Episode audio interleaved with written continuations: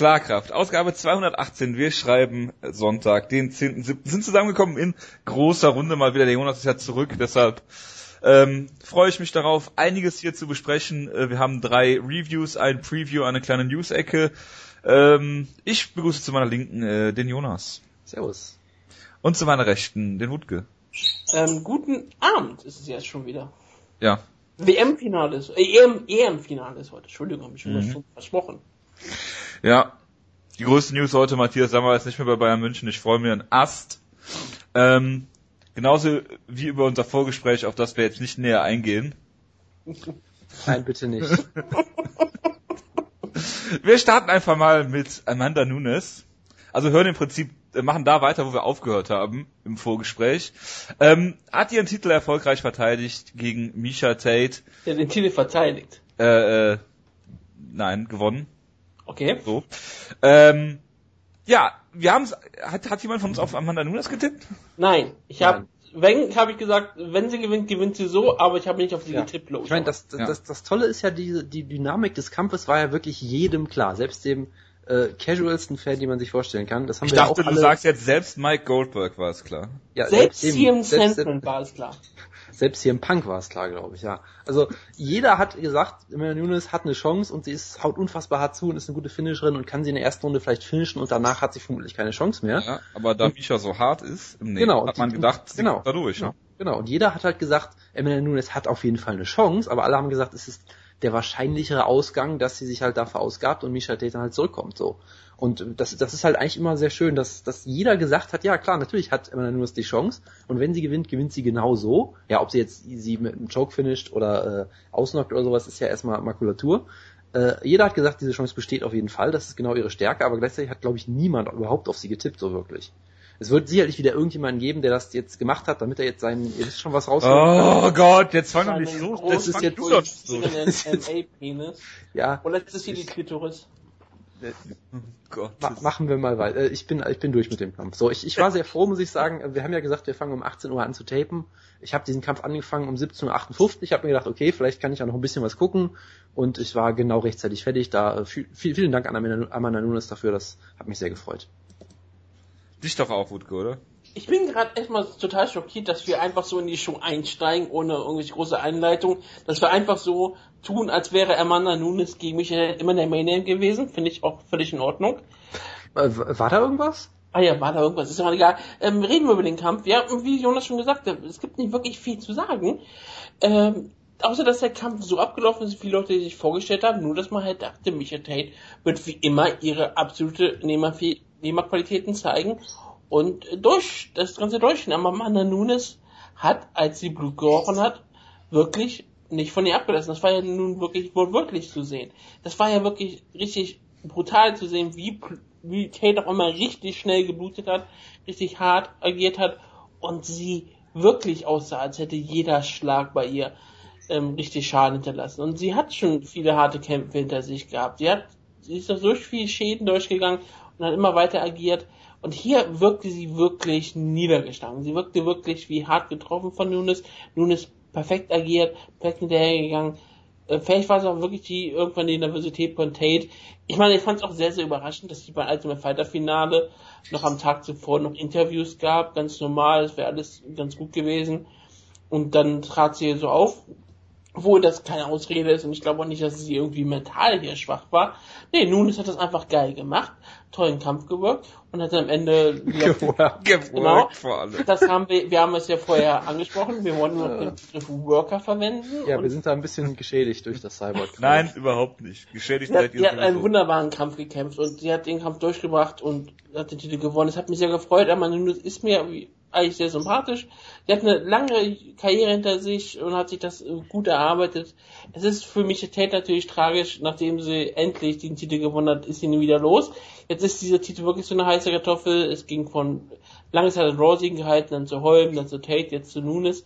Und es wird spannend zu sehen, ob Nunes die leiden kann. Nunes klingt als Kämpferin immer noch als eine der absolut schlagbarsten Gegnerin überhaupt, die man sich vorstellen kann, oder Champions, die man sich vorstellen kann, einfach weil sie noch nicht mal geprüft ist für, für die Länge eines Kampfes. Immer wenn der Kampf drei Runden geht, sieht sie schlecht aus. In den meisten Fällen, gerade in der dritten Runde. Sie war noch nie in, äh, in der vierten oder fünften Runde in ihrer ganzen Karriere. Und jetzt ist sie äh, Champion. Das ist schon ziemlich interessant. Das macht das ganze Zeit sehr spannend. Gleichzeitig sehe ich zum Beispiel eine Menü anders von ihrer Kampfart her und das dafür, dass sie eine Schnellstarterin ist, sehe ich sie jetzt eine Kämpferin, die Rousey durchaus vor Probleme setzen könnte in der ersten Runde. Deswegen, ich glaube, ich gebe Nunes äh, gegen Rousey mehr Chancen, als ich Micha Tate Chancen gebe. Und das finde ich ähm, interessant, obwohl ich Nunes, ich weiß nicht, ob sie immer noch für eine bessere Kämpfe halten würde als Micha Tate, obwohl sie hier ganz klar gewonnen hat und deswegen auf jeden Fall gestern Abend die bessere Kämpferin war und es auch verdient gewonnen hat. Und wie gesagt, eine sympathische Promo danach hielt und gerade ihr, ihr gebrochenes Englisch ist einfach unterhaltsam. Es, es ist aber schön, wie sie es trotzdem ganze Zeit versucht. Das macht sie richtig sympathisch. Und ja, für die UFC ist es eine tolle Sache, dass auch einmal eine Titel gewinnen kann. Jetzt haben sie den ersten homosexuellen Champion. Das wollte Dana White ja auch immer mal haben. Jetzt kann sie das auch noch vermarkten.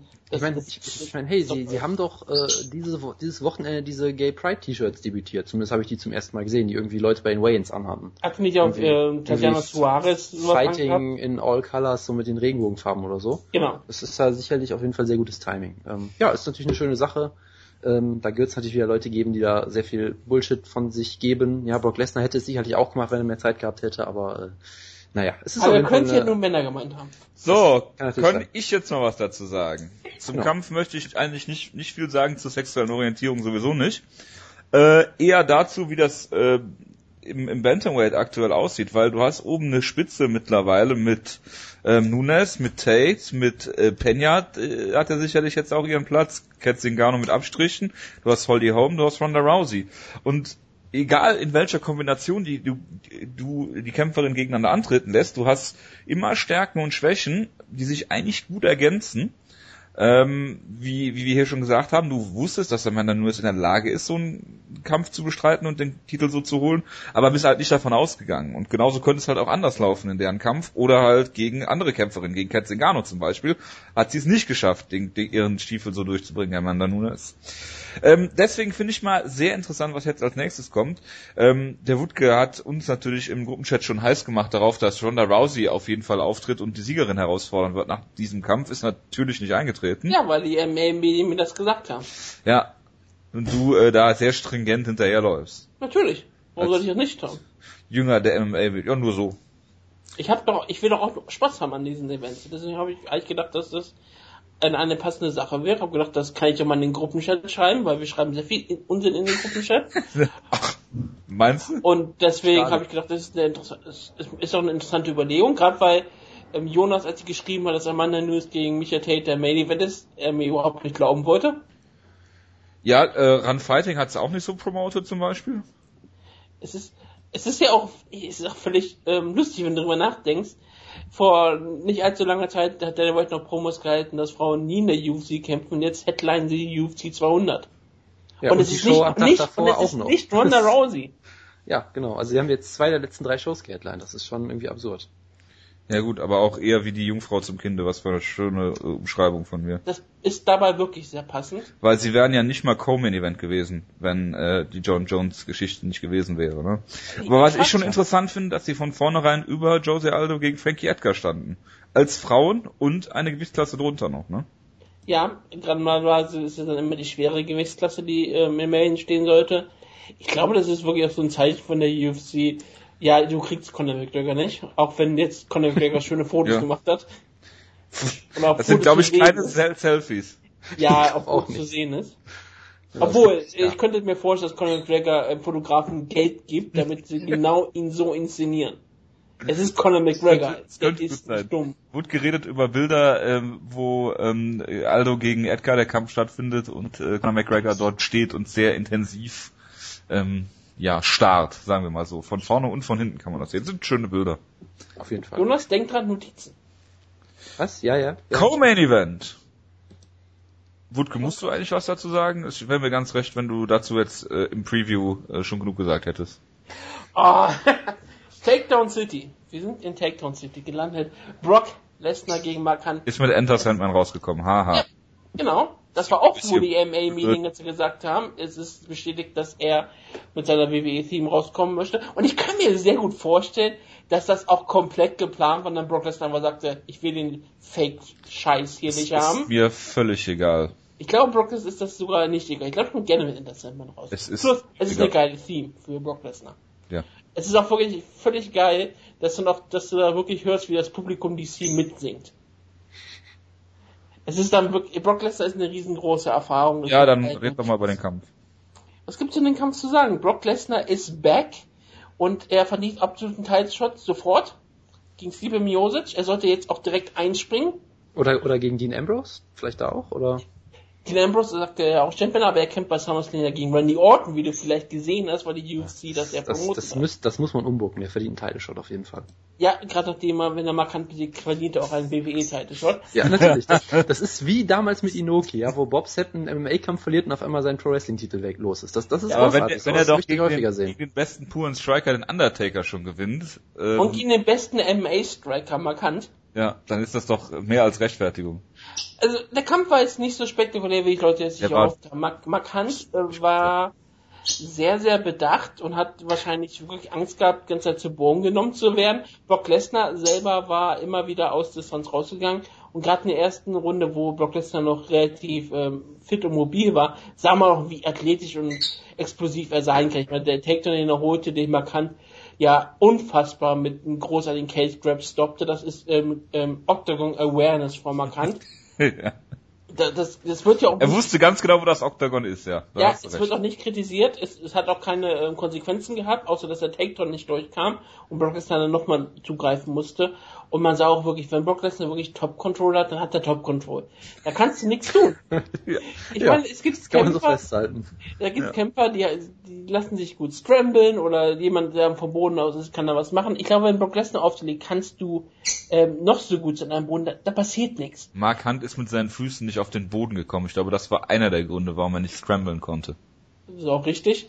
Aber ähm, wie gesagt, Brock Lesnar nutzt sein, sein Gewicht und seine äh, wrestlerischen Fähigkeiten perfekt aus. Die erste Runde war dann ziemlich eindeutig. Und dann in der zweiten Runde hat man auch bewiesen, wie gut seine Takedown-Defense geworden ist. Brock Lesnar ähm, wirkte immer wieder ner- nervöser. Er hat wirklich immer Angst. Man merkte auch wirklich, dass Brock Lesnar von diesen Schlägen von man kann richtig Respekt hatte. Er hat ein paar gefressen in der Runde, aber auch nie wirklich voll. Brock Lesnar hat das alles ganz gut verteidigt. Die Runde ging am markant, aber das war zum Beispiel wirklich eine Runde, die ähm, nicht in Erinnerung bleiben wird. Und die dritte Runde ging halt wirklich so danach, wo alle Leute sagten, okay, entweder Lesnar kriegt den Kampf zu Boden, irgendwie jetzt noch in der dritten Runde, wo nachher in der zweiten Runde echt nicht danach aussah, oder markant gewinnt hier jetzt leicht eine langweilige Decision, weil ich glaube, Brock Lesnar sich nicht einfach treffen lässt. Er wurde ja, dass er nur mal richtig blöd erwischt wurde, war ja in der ersten Runde, wo ich mir nicht sicher war, ob er von diesem Jab nur ähm, auf dem falschen Fuß erwischt wurde, ob es doch einmal eine richtig gute Kraft war oder eine Kombination aus beiden. Aber in der dritten Runde hat dann Brock Lesnar den Takedown geschafft und hat dann das gemacht, was er zum Beispiel auch mit Frank Mir gemacht hat. Er hat eine Breze aus Mark Hunt gemacht und ihn unfassbar schwer verprügelt. Starke Runde von äh, Brock Lesnar und hat da auch verdient die Sieg davon getragen. Und jetzt redet er darüber, ähm, die ganzen Nationalitäten in den USA zusammenzubringen. Und das Ja, finde ich schön, ja. wenn ein weißer Junge sowas tut. Als Kanadier. Der, der weiße Junge, der weiße, der, der weiße Junge wollte uns was mitteilen und es war nicht so schlimm wie erwartet, wie befürchtet, aber äh, naja gut, ich möchte jetzt auch nicht, das, das wäre jetzt wieder eine Ausgabe für den äh, geopolitischen äh, Spin-off-Podcast, das lassen wir jetzt lieber. Der weiße Junge wollte uns die Welt erklären. Können wir bitte über den Kampf reden? Ja, Meine also, Güte. ich- Das mach sagst du beim Brock Lesnar Kampf, dass du beim Brock Lesnar Kampf reden müsstest, finde ich unglaublich. Steht ich mach's auf vielleicht Karte, mal- also gibt's da keinen Grund, da nicht drüber zu reden. Ist mir auf jeden mal- Fall lieber, als über White Boys zu reden. Bitte, Jonas. Sehr Ja, schön. wenn, wenn du mich denn mal la- lassen würdest. Da kommen wir ja gleich noch zu. Also, ich wollte es vielleicht mal ganz kurz machen, ja. Also, Brock Lesnar hat nach der ersten Runde eigentlich schon gewonnen, ganz egal wie furchtbar die zweite Runde war und selbst wenn er dann verloren hätte, weil, ganz ehrlich, wenn, wenn du nach fünf Jahren rauskommst und dann äh, Mark Hunt für eine, für eine Runde besiegst und zu Boden nimmst, obwohl du immer noch im Stand unfassbar limitiert bist, da hat er für mich den Kampf moralisch schon gewonnen, wie sonst nur die Gracies können moralisch Kämpfe gewinnen. Ja. Äh, das, das war schon beeindruckend für mich und dann, ja, die zweite Runde war halt relativ furchtbar, aber gut. Mark Hunt war, ja, bedächtig, kann man es vielleicht nennen. Ähm, sicherlich zu bedächtig und dann gab es halt diesen einen Takedown und man hat es ja schon gesagt, Brock Lesnar on top ist immer noch großartig. Natürlich ist Mark Hunt jetzt auch nicht der beste Grappler in der Division, aber ich glaube weiterhin auch, dass Lesnar das mit vielen Leuten machen kann, wenn er sie denn zu Boden kriegt, was natürlich immer noch wieder eine andere Frage ist, oder da halten kann. Und ich möchte jetzt nicht sagen, dass Brock Lesnar jetzt sofort äh, ein Top 5 Heavyweight ist und alle besiegen kann. Es kann natürlich auch sein, dass Markant in der Hinsicht ein stilistisch gutes Matchup für ihn war. Ist halt immer ein bisschen schwierig zu sagen, aber unterm Strich ist es auch vollkommen egal. Erstmal Brock Lesnar hat hier unfassbar beeindruckende Leistung, wie ich finde, gezeigt. Das ist man, man darf jetzt nicht den Fehler machen, Brock Hunt, äh, Brock Hunt, Brock Hunt, Markant, ja. Markant einfach Brock nur- Hunt wäre ein unfassbarer Killer. ja, aber es gibt Das ja ist- schon Brock Jardine, von daher. Das ist richtig, ja, der war jetzt aber nie so wirklich gut. Nee, also man, man sollte ja natürlich nicht den Fehler machen, wie so manche im Cyber, sich das anzugucken und sagen, okay, der ist alt und dick, das heißt, der kann ja nicht gut sein. Das ist eine unfassbar beeindruckende Leistung von Markant Brock ist nicht Lesnar Will Nelson. Nach diesem Comeback.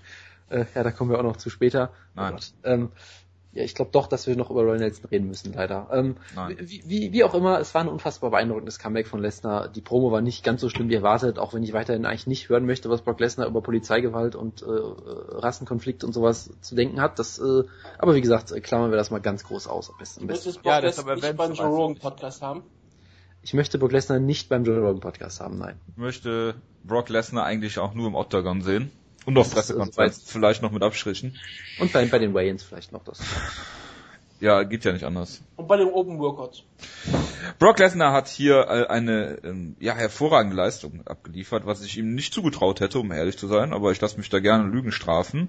Ich habe halt gedacht, dass äh, Mark Hunt die Takedowns stoppen kann und er war ja auch, ich glaube, Brock Lesnar in der letzten Runde stand irgendwas von vier Takedowns aus neun oder sowas. Ähm, Er hat in der zweiten Runde, glaube ich, fünf Takedowns versucht oder so und keinen geschafft. Ja. Also das war schon beeindruckend, wie Mark Hunt sich da rausgeholt hat. Und ich habe halt gedacht, okay, er, er versucht's halt mehr.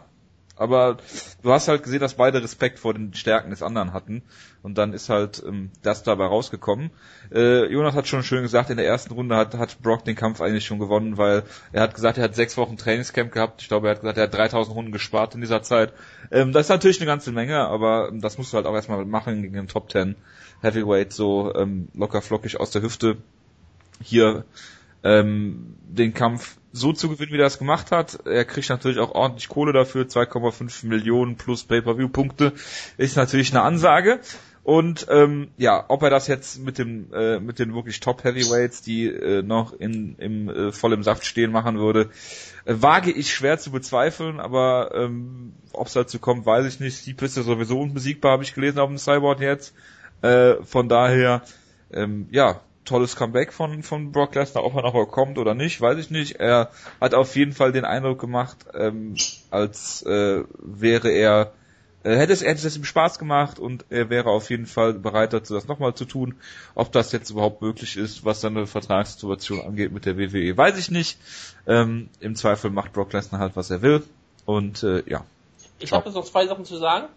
Ich finde es einmal sehr, sehr beeindruckend, dass Jonas jetzt sagte, dass vielleicht das Matchup gut für Brock Lesnar war, während die meisten Leute ja alle vorher sagten, dass Markant der absolute Albtraum für Brock Lesnar ist. Ja, unter anderem ich natürlich, aber äh, das kennt man ja von mir. Ja, Ja, im Nachhinein ist man immer schlauer, ne? Ja, natürlich. Ich Ja. habe es genauso gesagt. Ich, ich habe komplett recht gehabt. ja weil du es auch mit dem Undertaker begründet hast. Hey, Behalt bitte deine Kannst- Hose an, ja? kann, kannst du mir irgendwie jetzt das Gegenteil beweisen? Es hat ihm sehr Dass du eine geholfen. Hose anhast oder nicht? Das kannst du mir auch gleich mal das Gegenteil beweisen, ob ich eine Hose anhabe oder nicht. Ich Mach habe auch, dass bitte, der die Undertaker Web, geholfen bitte hat. die Webcam nicht an, danke. Ich habe keine Webcam leider. Ach. Undertaker, sonst wären wir ja schon hier bei Google Hangouts Zeit. Ja. Wenn ihr Google Hangouts haben möchtet, dann müsst ihr noch Bescheid sagen, dann werde ich eine Webcam gerne auftreiben. Ich, ich, ich, Ein Laptop will ich auftreiben. ich muss sagen, ich ziehe den Baruto-Avatar ja immer noch vor. Okay, aber ähm, die zweite Sache, die ich sagen möchte, wenn Brock Lesnar ähm, wirklich in der UFC weiter kämpfen möchte, gibt es für mich wirklich einen logischen Kampf. Es gibt nicht ähm, Titelkampf, der absolut absurd. Brock Lesnar hat auch gesagt, genau wie Nate Diaz, Titel sind sowieso fiktiv und existieren gar nicht und sind eigentlich vollkommen egal. Ja, Brock Lesnar und Nick Diaz oder Nate Diaz sind auch eine, eine gute Kombination eigentlich. Das wäre eine geile Reality-Show. Also wenn, Nein. wenn, wenn würde UFC eine ähm, Show machen bei YouTube, die Brock Lesnar und Nate Diaz zusammen auf einer Farm zeigt oder wie sie durch oder durch Stockton gehen. Also ich würde sagen, da fehlt noch eine, eine, eine, eine, da fehlen noch mindestens zwei Personen. Das ist noch vollkommen klar. Ja. Und natürlich der nächste Gegner von Brock Lesnar, Derek Lewis. Nein, Ich mach schon mal einen Thread im Cyborg. ja, auf jeden Fall. Ähm, es ist auch potenziell ein toller Gegner, äh, natürlich, aber ich habe eigentlich ganz speziell an was anderes Tim gedacht. Kennedy fehlt noch. Nein, den, natürlich den, den Sieger von Andrelowski und Josh Barnett. Weil Andrelowski wäre ähm, vom stilistischen her ähnlich wie man kann, im Sinne von, der Einzige, was er zu befürchten hat, ist, dass er ausgenockt wird und ähm, Ja. Ist doch nicht so Takedown schlimm. Takedown Defense ist glaube ich nicht so gut, so gut von Arlovski im, Ah. Geg im Gegensatz zu den Takedowns von Brock Lesnar.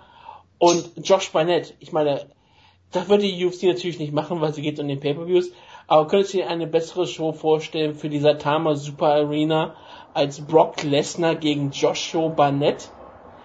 Ah, das wäre das wäre mal ein richtig schönes äh, UFC-Comeback in Japan, würden sie nicht tun, würden es in Amerika machen, es wäre trotzdem riesengroß. Ich würde gerne die Promos sehen der beiden. Die könnten dann auch, auch die könnten dann wirklich immer kurzzeitig in die erste Runde einfach worken. Einfach ein bisschen Spaß haben. Und dann könnten sie die zweite Runde ernst machen. Die könnten also so ein bisschen hier, hier Pancrase gehen zur besten Zeit. Und das, das, das würde ich gerne in der UFC sehen. Also mehr Works. Mehr. Mehr als ohnehin schon. Ja, das sind alles Worker. Ja, also Sage Northgard war ja wohl absolut geworkter Kampf. Ja, und genau wie der Worker, der beim letzten nächsten Kampf zum Ring gelaufen ist. Daniel Das ist, Cormier. das, das ist ja auch ein Kampf, da gab es, finde ich, zu viele Rest-Holds in dem Kampf. Das war nicht, nicht gut geworkt. Ja, stimmt allerdings. Das war, äh, ja. Das Daniel war von der Cormier- Kampfpsychologie her, war das jetzt nicht so wirklich durchdacht. Ich meine, äh, Anderson Christian Pumbo Silva hat ja noch geschafft, hi- hinten raus nochmal einen Bodykick zu zeigen, der ähm, DC da richtig angeklingelt hat.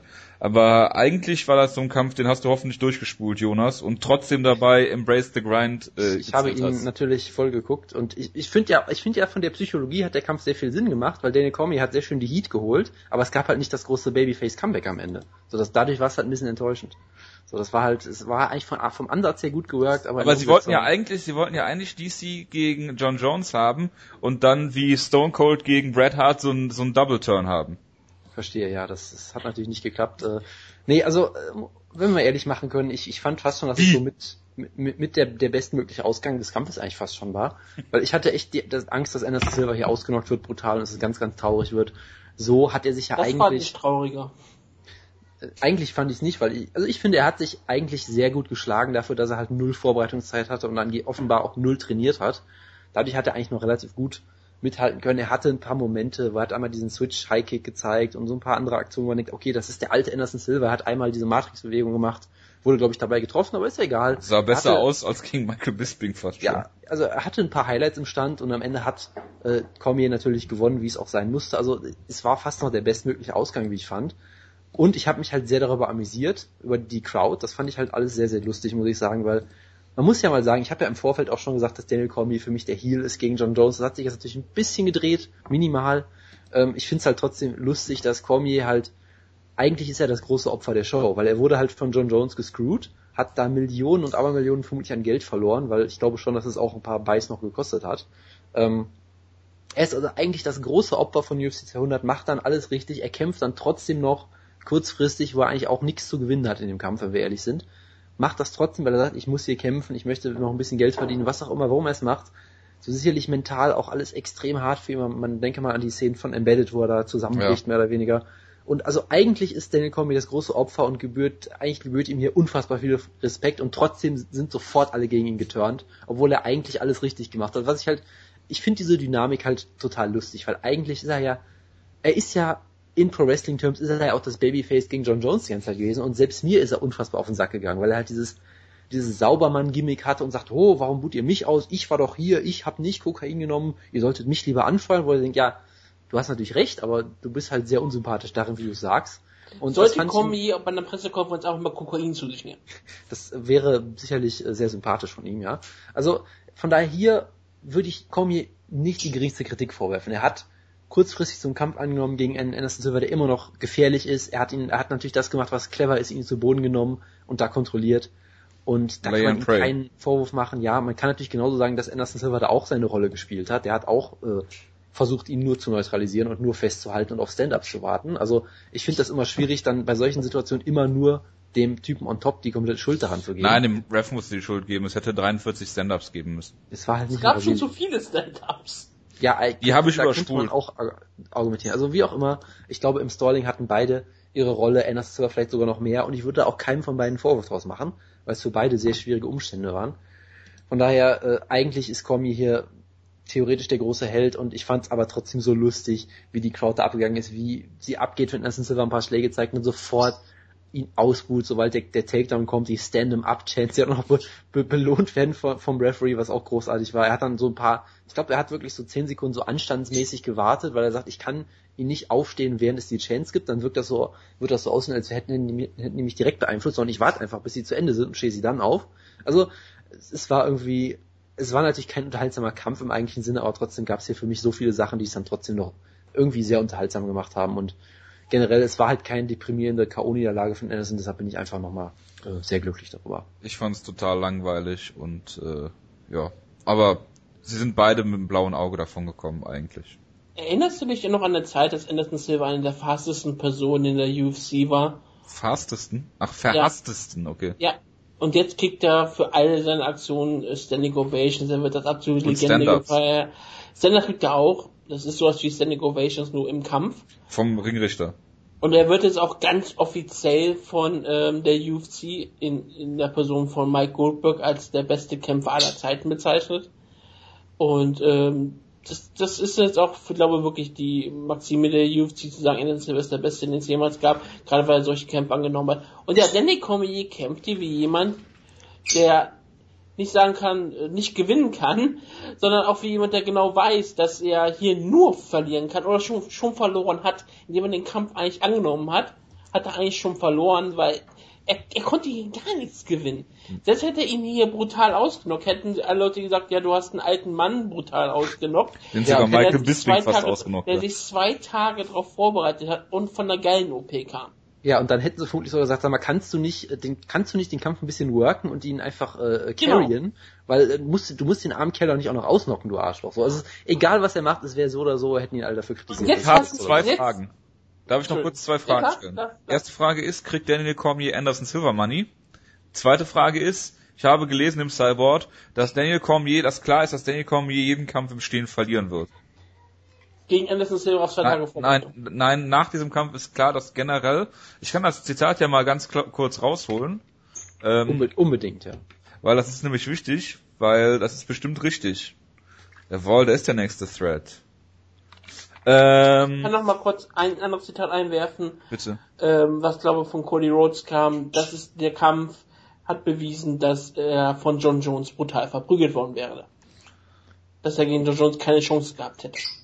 Ja, genauso, genauso wie der, wie der OSP ja, genau. geprüft genau. hat, dass Danny Cormier damals John Jones besiegt hätte. Klar, das ist immer, immer leicht zu sagen im Nachhinein. Ja. Hast du dein Zitat gefunden, Jojo? Nein, noch nicht. Doch, hier. Also, ich hab's, ich hab's, ich hab's. Okay, okay. Man hat beim DC-Kampf klar, äh, aber klar gesehen, wenn er jemanden nicht zu Boden bringt, kriegt, äh, wenn er jemanden nicht zu Boden kriegt, da fehlt ein Komma, verliert er. Also das ist, gegen Nikita Krylov stimmt das sicherlich und gegen viele andere Leute sicherlich auch, aber ich weiß nicht, ob ich das jetzt so komplett allgemein sagen würde, nein. Okay. Aber ja, es war ein ziemlich ähm, langweiliger Kampf für Danny Cormier, der halt, wie gesagt, so kämpfte, wie man kämpfen muss. Ich kann es auch absolut verstehen, weil Anderson Silva hatte eine Chance. Ich meine, Anderson Silva, egal wie wenig er darauf vorbereitet kann, zuhauen kann der immer noch. Und das hat er ja auch, zum Beispiel auch im Mike Kampf bewiesen, dass er in, mit Vorbereitungszeit auch in seinem Alter immer noch Leute ähm, zu Boden schlagen kann. Und ich würde auch ähm, so wenig Gefahr wie möglich eingehen, gerade um hier, es war ja eigentlich nur der Nikome, der zeigen wollte, er ist ein Company Man und er macht ähm, auch solche Sachen für die UFC und dann wird ihnen das so gedankt, den das Publikum ausbaut. Das ist wirklich schon beeindruckend, wie der Nikome ähm, von der, die ganze Gunst gewechselt, äh, gewechselt hat. Das haben wir jetzt schon letzte Woche besprochen, dass er dann zum zum Heel wurde. War er schon mal Face? Ja, äh, als die erste John Jones Sache so rauskam, haben viele Leute, waren viele Leute auf der Seite von ähm, von Danny Cormier, haben sich sehr gefreut, dass er den Titel gewonnen hat.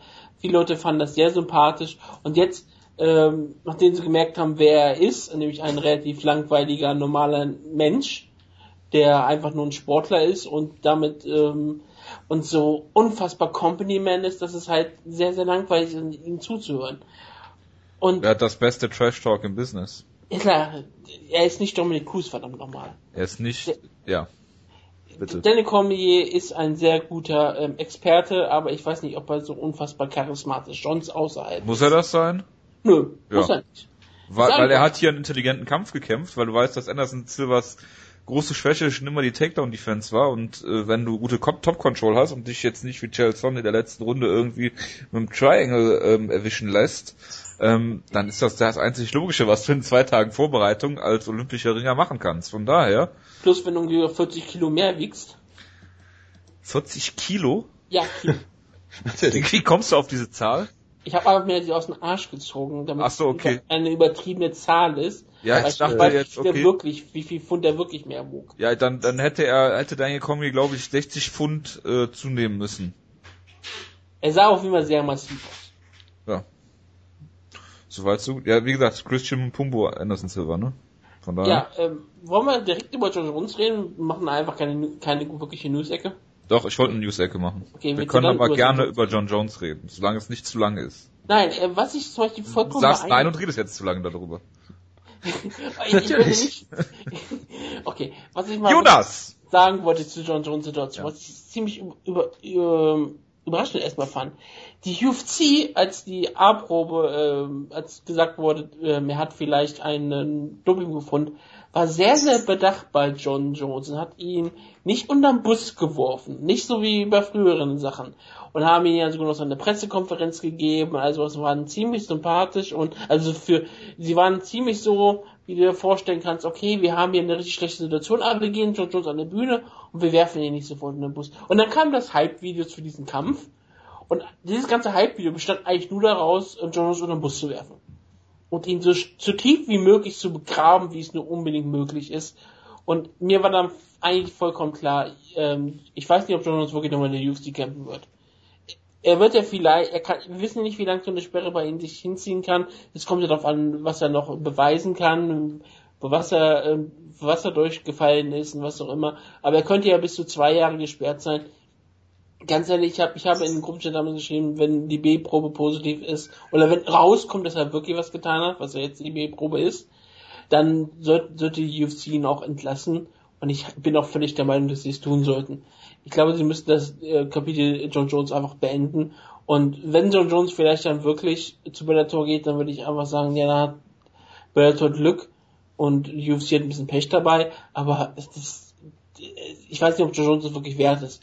Ähm, nachdem er diese Chance noch wieder bekommen hat, nachdem er so viele Chancen noch bekommen hat, jetzt sogar noch anfängt mit Doping, was es ja wahrscheinlich sein wird. Anfängt und halt, vor allem. Anfängt, das ist klar. klar. Ich meine, hat er vorher schon mal wirklich richtig gedopt? Er Das hatte, weiß man äh, nicht, er ist nicht positiv getestet worden. Genau, Das, Negat- die Abwesenheit kannst du nicht beweisen. das richtig.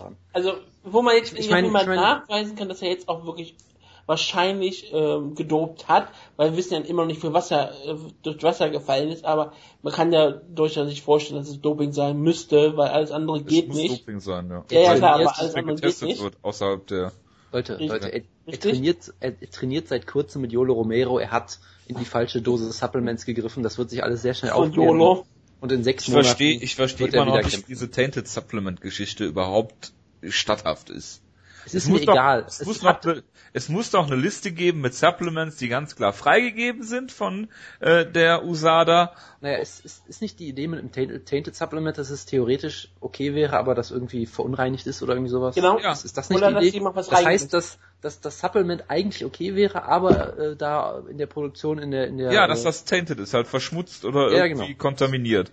Genau. Ja, das ist doch, in das ist doch Deutschland eine, es eine ganz gute Zahnpasta. Das ist die ist- dümmste, ist- dümmste Erklärung, die ich jemals gehört habe. Also ich habe jetzt die, die Pressekonferenz und so weiter nicht geguckt. Ich habe generell wenig News verfolgen können, weil ich halt immer Spoiler vermeiden musste.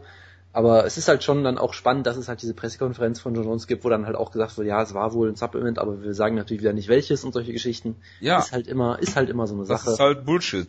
Es Ja, war ich- Gottes Wille. Wenn du halt, wenn du halt offensiv und, und transparent damit umgehst, dann musst du sagen, durch was du durchgefallen bist und welches Supplement das verursacht hat. Ja, du musst ganz genau sagen, welches Sexmittel aus Thailand du genommen hast. Ja. Die ganz genau auflisten und dann ist das doch alles klar. Weil ich meine, hey, Anderson Silva hat liebe ich meine, wieder. ich meine, das Tolle ist ja, John Jones ist durch den Drogentest gefallen, wurde von Anderson Silva ersetzt. Das interessiert auch niemanden mehr. Das ist, Nein, das, toll, natürlich das, das ist doch großartig. Deshalb glaube ich auch weiterhin, dass John Jones seine glorreiche Rückkehr machen wird. John Jones wird zurückkehren, auch weil die UFC sich nicht leisten kann, dass er woanders kämpft.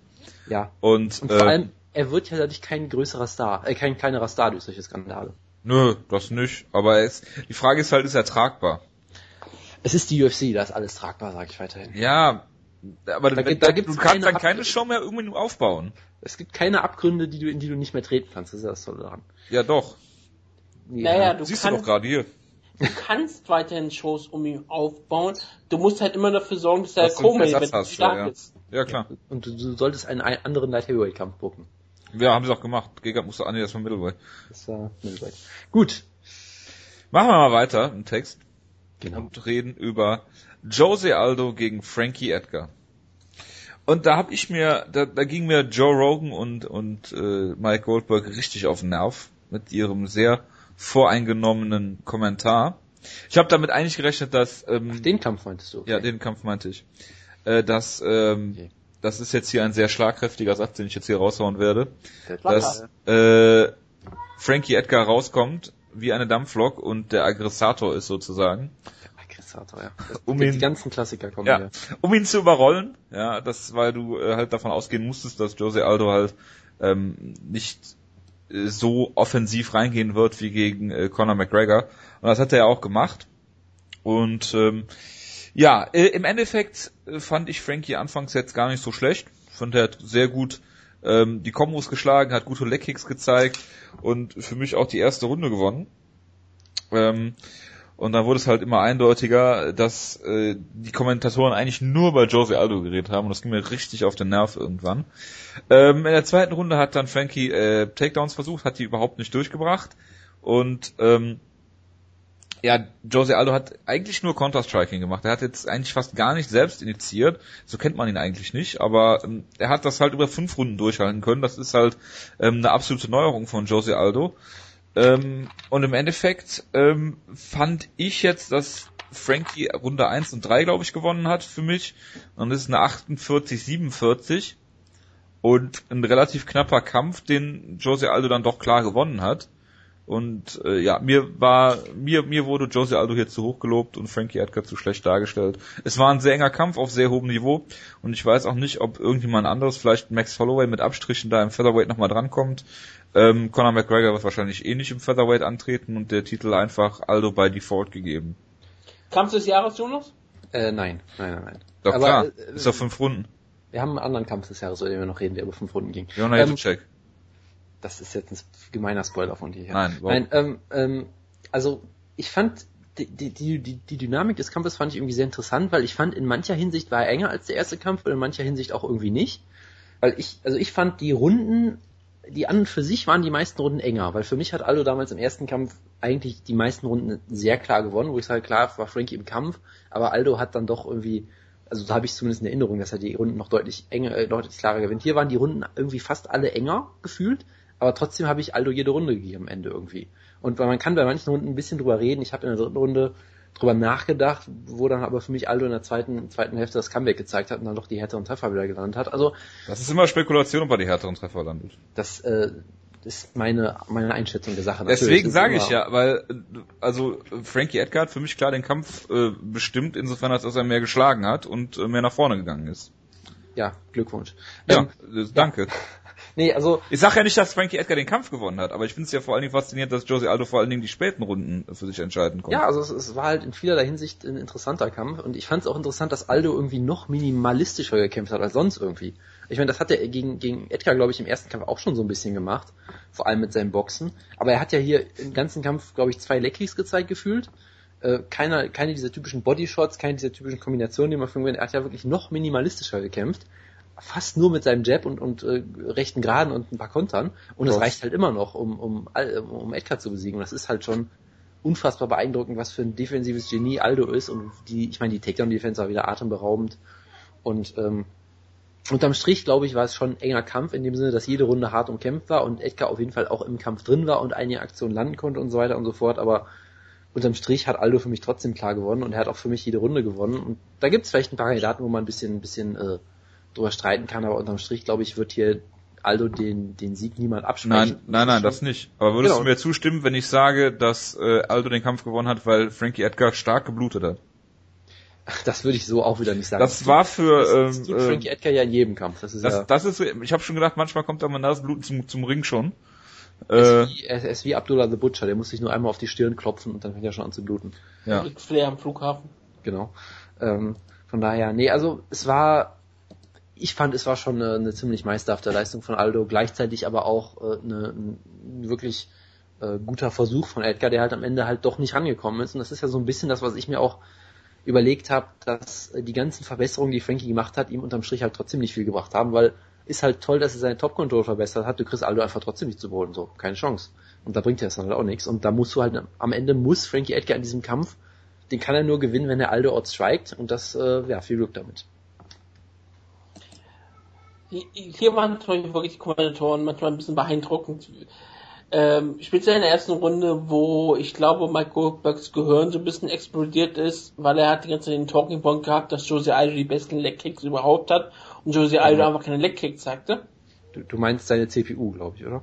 Ja, es kann natürlich auch sein, dass es seine CPU war und nicht sein Gehirn. Ich bin, ich weiß nicht, was man zu bei Ist das Gehirn nicht die CPU soll. eines Menschen?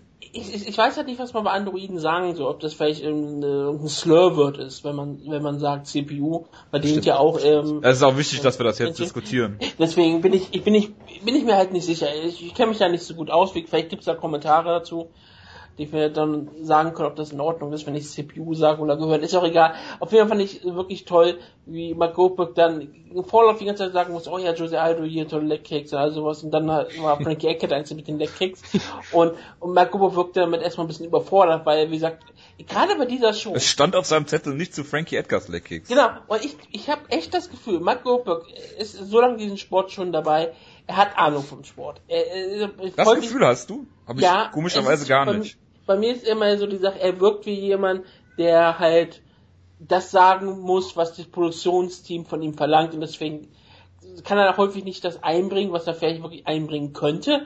Aber in dieser Show wirkt er wirklich so, als hätte das Produktionsteam gesagt, ey, ich Brock Lesnar auf dieser Karte. Es werden so viele Leute diese Show schauen, die normalerweise nicht UFC schauen.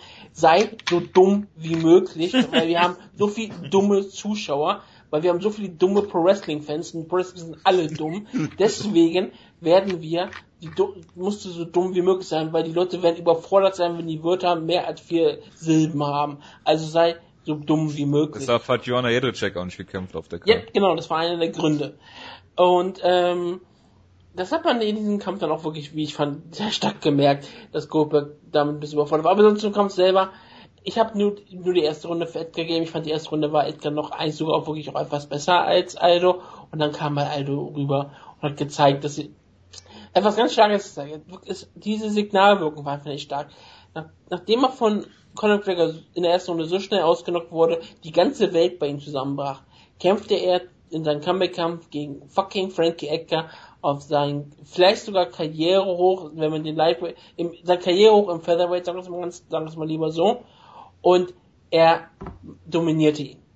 Er dominierte ihn nicht in dem Sinne, dass es oh, 100% eindeutig war. Es war nicht äh, eine Zerstörung. Es war nicht Danny Comey gegen Anderson Silver Dominanz, aber es war etwas, du kannst einen Frankie Ecker nicht komplett kontrollieren und trotzdem wirkte es so, als hätte Jose Aldo komplett seine Nummer gezogen und ja, es ist beeindruckend, wie Jose Aldo zurückkam. Ganz starke Leistung von Aldo. Ich meine, er ist gerade mal 29, das vergesse ich auch immer wieder, wie jung er noch eigentlich ist. Er wird, glaube ich, 30 in diesem Jahr. Und er hat noch eine ganze Karriere vor sich. Und ich würde ihn diesen Comeback-Kampf, äh, diesen Rückkampf, Entschuldigung, den Rückkampf gegen Conor Gregor so sehr gönnen. Genauso wie ich den Frank Ecker gegönnt hätte. Aber es hat Jose Aldo sich ihn absolut verdient. Und ich fände es toll, wenn Conor Gregor uns noch einmal beglückt im Featherweight, um den Titel zu vereinigen gegen Jose Aldo. Ähm, ich glaube nicht wirklich dran, trotz dieser tollen Fotos glaube ich nicht wirklich dran. Ich sage, Jose Aldo wird bald ähm, wieder offizieller Featherweight Champion sein, ohne gegen Conor Gregor gekämpft zu haben, was ich sehr schade finde. Äh, sorry, ich bin gerade, ich habe mich gerade in einem äh, sehr interessanten MMA-Blog verloren. Ähm, ja. Wird's, ähm, gegen wen verteidigt dann Aldo seinen Titel? Kriegt jetzt endlich äh, Max Holloway den, den Shot? Das, das wäre sehr zu hoffen, weil erstens hat er sich unfassbar verdient mit seinen, was sind jetzt 80er am Stück, glaube ich. Ähm, und auf der anderen Seite ist es halt einer der auf dem Papier besten Kämpfe, die man überhaupt bucken kann, wie ich finde. Also das ist jemand, der kann Aldo vielleicht wirklich im Stand äh, mhm. einiges entgegenhalten. Ich sage nicht, dass er gewinnt, aber ich glaube, stilistisch wird sehr interessant und Holloway wird, wird alles geben auf jeden Fall. Und das könnte dann auch dafür sorgen, dass Aldo aggressiver wird und eben nicht sich auf dieses minimale äh, Minimalprogramm beschränkt, so gut wie es auch ist. Jonas, jetzt und, geh doch mal äh, vom Spielplatz runter. Äh, ja, Verzeihung, ich habe das Fenster offen. Jetzt macht ähm, nichts. Äh, von daher äh, würde ich, würde ich mich da sehr freuen über den Kampf auf jeden Fall natürlich. Ich finde, es ist Zeit für Jair Rodriguez. Der muss ja erstmal Bruce Lee besiegen. Das ist ja eine, eine harte Nummer und äh, bis dahin It's warten wir time. mal ab. It's Ja, it's, it's, it's not quite time for Yair Rodriguez. Ja. Kommen wir mal zum Opener und das war natürlich eine überzeugende Leistung von Kane Velasquez. Es ist C-Level Velasquez Vintage sogar Ja, und, gewesen. und Vintage Cedar Velasquez heißt Spinning Shit, natürlich ganz klar. Ja, er hat Wheelkicks gezeigt, das ist hervorragend. Er war wie immer offen wie ein Scheunentor im Stand. Also ähm, das macht mir immer noch große Sorgen. Aber er äh, lässt halt nicht locker, drückt sich gegen den Käfig, macht den Kampf hässlich. Ähm, er sollte vielleicht sich überlegen, ein bisschen mehr zum Körper zu arbeiten und nicht hundertmal in Deckung zu schlagen. Das wäre mal ein Verbesserungsvorschlag äh, Vorschlag meinerseits. Verbesserungsvorschlag für Travis Brown wäre mal das Camp zu wechseln.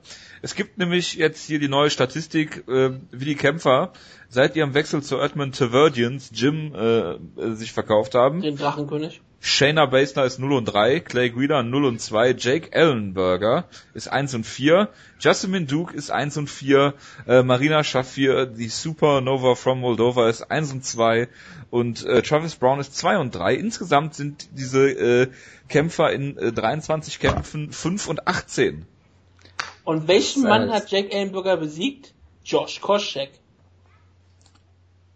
Ja, Da brauchst du auch keinen gut, dass wir jetzt auf diesen einen Kampf eingehen, das äh, kann natürlich sein, ja. Ja, gut. Ja, also optimal. Also ich würde auch immer von Rafael Cordero zu äh, Edmund Taverdian gehen. Äh, ja, wollt ihr noch was zu dem Kampf sagen? Ich meine, äh, Also g- ganz kurz, viel gibt's ja auch nicht zu sagen. Äh, Travis Brown ist wie immer äh, offen wie ein Scheunentür. Also wenn wir schon darüber reden, dass Ken Velasquez sehr offen ist, dann muss man das auch über Travis Brown mal ganz klar sagen.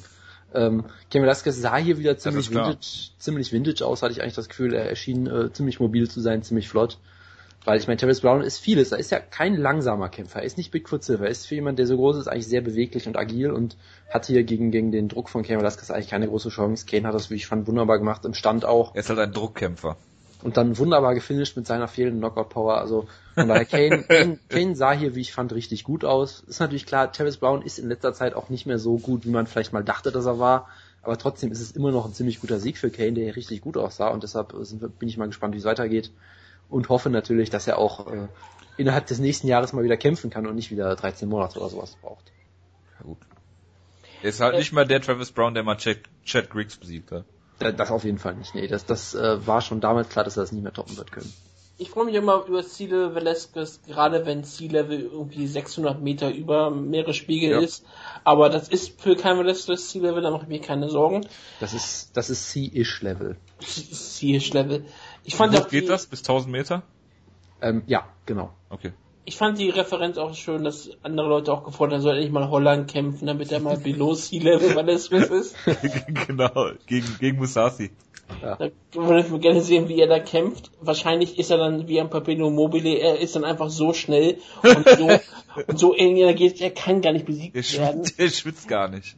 Ich meine, wenn, es entsteht ein schwarzes Loch, wo kein Velasquez auf einmal ist, weil er einfach unendlich Energie in sich reinzieht. Und ich meine, wenn er schon in Holland kämpft, dann muss er natürlich gegen Stephen Struve kämpfen, das ist ja ganz klar. Das ist auch so ein Kampf, den ich gerne mal sehen würde. Alistair Overeem vielleicht. Der jetzt- Nein, nein, nein, nein.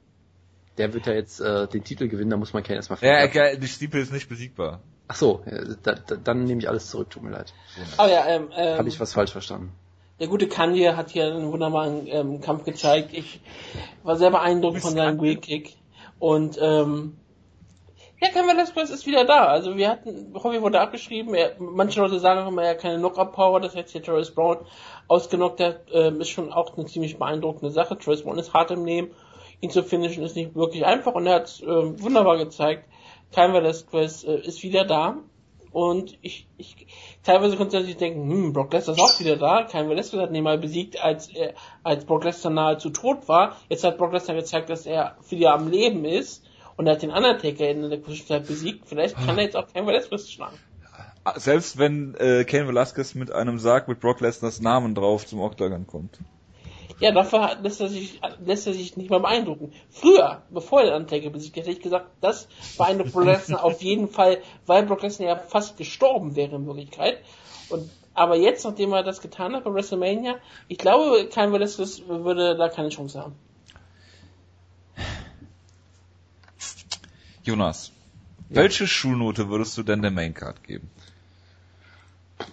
Schwierig. Vielleicht so eine hm, 3 plus, keine Ahnung, 2 minus. Ich fand es jetzt nicht so schlecht, wie es viele fanden, muss ich Oh, du sagen. sollst nicht Lehrer werden, sage ich mal ganz klar. Wie, Wutke, was würdest du denn hier verteilen? Ähm, ausreichend, aber ganz knapp vor mangelhaft. Und zwar nicht, weil die Karte wirklich... Nein, nein, nein, nein, auf. Ich habe eine, Eine 4 Begründung. Ich hab eine Begründung. Ach. Nicht, weil die Karte besonders schlecht war. Sie war, wie gesagt, ausreichend. Das, das Spektakel für Brock Lesnar war ich, finde ich, nicht im Kampf so sehr drin. Das war vielleicht ähm, dann die Enttäuschung. Der Main Event war, der Main Event war wunderbar, aber es ist halt nicht der große Main Event, den wir sich erhofft haben. Anderson Silver gegen ähm, Anderson Silver war halt ein langweiliger Kampf. Was willst du da machen? Was blieb noch anders groß übrig? Aber was ich meine ist, du hast auf einmal, dass die ganze Welt wieder auf die UFC schaut, sehr viele andere Augen, weil Brock Lesnar kämpft und auch viele Leute, die auf die Show schauen, weil es UFC 200 ist und das klingt halt unfassbar groß und wichtig. Und dann ist es halt eine, eigentlich eine sehr belanglose Show. Ich meine, Frankie Edgar gegen Josie Aldo war ein toller Kampf. Und es wäre auch ein würdiger Main Event und Co-Main gewesen auf jeder anderen Card, logischerweise. Aber es, es gibt hier nichts, auf diesem Card war es nichts, was für immer an den Heften bleibt. Klar, das Brock Lesnar Comeback. Ähm, aber es ist halt nur, weil Brock Lesnar zurückkam und nicht, weil er irgendwas Spektakuläres getan hat. Ja, ja. Und das ist, kann das, das, verstehen. deswegen rede ich von, dass es vielleicht sogar von Mangel her war für das, was die Show erreichen wollte. Nicht, was die Show ähm, geliefert hat, sondern was sie eigentlich machen wollte. Nämlich wieder neue Energie sammeln, Leute wieder voll auf die UFC bringen und wenn wirklich die ganzen spektakulären Sachen, die die UFC machte, einfach einen eklig goldenen Untergrund zu machen, der unfassbar gelb war und irgendwelche Videos auf eine Leinwand zu projizieren, auf die sie so unfassbar stolz sind, dass sie die Videos im Pay-Per-View sogar einfach auf dieser Leinwand zeigen, anstatt dass sie die Videos einfach zeigen, so dass man die Videos sich auch anschauen kann, ist schon beeindruckend. Gerade sind die Videos auch nicht mehr wirklich beeindruckend. Gerade wenn man auf dem Fight Pass Shows sehen kann mit, mit ähm, Spinnenfrauen, die Live Entrances singen und Orchestermusik, dann ist das, was die UFC für UFC 100 machte, doch sehr, sehr dürftig. Ja, also es fühlte sich schon an wie, wie jede andere Show so ein bisschen, das stimmt schon irgendwie. Also ich habe, ich muss sagen, Nein, in meiner, es gibt die Farbe Brasilien jetzt neuerdings. Verzeihung, ja, das, das fand ich ja auch ein wahres Highlight, wie ähm, Mike Goldberg mindestens zweimal bei der Show den gleichen Text dazu vorgelesen hat, wo er dann gesagt hat, ja, wir haben jetzt das bewährte Rework-Design äh, kombiniert mit äh, dem, dem Ausdruck des Nationalstolzes. Es hatte so einen richtigen Ja. zwei Sätze, Als die er einfach Verbindung immer... der UFC-Fans oder sowas. Ja, ja, genau, den, den er einfach zweimal eins zu eins so vorgelesen hat, wo ich dachte, ja, die ist jetzt gut. gelb. Das ist jetzt mein Nationalstolz, ist jetzt dadurch berührt, dass sie gelb ist. Oder Nein, immer. Brasilien ist die Farbe. Die Farbe Ja. ist Brasilien. Äh, äh, oh, Nein, die ist wirklich gelb. Das macht's doch noch viel besser. Ja, Weil alle anderen Kämpfer dürfen sie ja auch tragen. Wie auch immer. Also- wie dem auch sei. Ja. Ich, ich, ich fand ja diesen, äh, es gibt ja dieses äh, Bloody Elbow äh, äh, Post-Fight Analysis Artikel von Muki Alexander, der fasst ja eigentlich ganz gut zusammen, was Rutger auch meinte, wo er gesagt hat, du hattest halt nicht diese großen Momente, du hattest nicht die die H-Bomb, du hattest nicht Brock Lesnar mit seiner Horseshoe-Promo, wo er da die Kamera ansabbert, du hattest nicht irgendwie so einen so einen Top-Kampf wie Belcher gegen Akiyama, du hattest keinen GSP-Titelverteidigung, du hattest äh, solche Sachen hattest du halt nicht. Das, das stimmt schon. Es fehlten halt vielleicht diese ganz großen Momente. Ähm, es fühlte sich an wie jeder andere Pay-Per-View, nur dass er halt sehr gut besetzt war, überdurchschnittlich gut. Ähm, und ja, das, das ist Ja, aber sicherlich dann hast du auch eine das- andere das, Erwartungshaltung natürlich. Das ist natürlich richtig. Deshalb habe ich Natürlich das, hat man bei UFC noch eine Natürlich, andere ja, klar. Erwartungshaltung als bei Genau. UFC 198. Genau. Deshalb habe ich halt, das habe ich halt bei meiner Benotung auch schon wieder so ein bisschen rausgerechnet, weil für mich war ich einfach, ja, es ist halt die dritte Show. Ich bin jetzt langsam ausgebrannt und es hat mich gut, ganz gut unterhalten. Es ist halt okay. So. Ähm, Also ich bin da eher bei Wutke, was mich schockiert. Ja, das, das schockiert mich auch. Und was, was natürlich auch interessant ist, was ich jetzt schon von mehreren Leuten äh, gehört habe, hier von Muki Alexander sagt, ist, dass der Traffic für Bloody Elbow geringer war als bei den letzten Rousey und McGregor Shows. Das hat, ich glaube, Snowden war es schon, Snowden hat es auch zum Bleacher Report so Edward gesagt. Also äh, Edward Snowden hat, hat das geleakt, genau, der hat den Traffic geleakt, klare Ja. Sache. Äh, von daher scheint auch nicht der gigantische Erfolg gewesen zu sein, vielleicht, äh, was die Buy Rates und sowas angeht. Ist natürlich Hättest du ja mal bei Over-Under äh, einfließen lassen können. bisschen, bisschen früh zu sagen, aber äh, naja, also es, war halt, es fehlte halt das besondere Etwas so ein bisschen, das stimmt schon. Wäre John Jones das gewesen?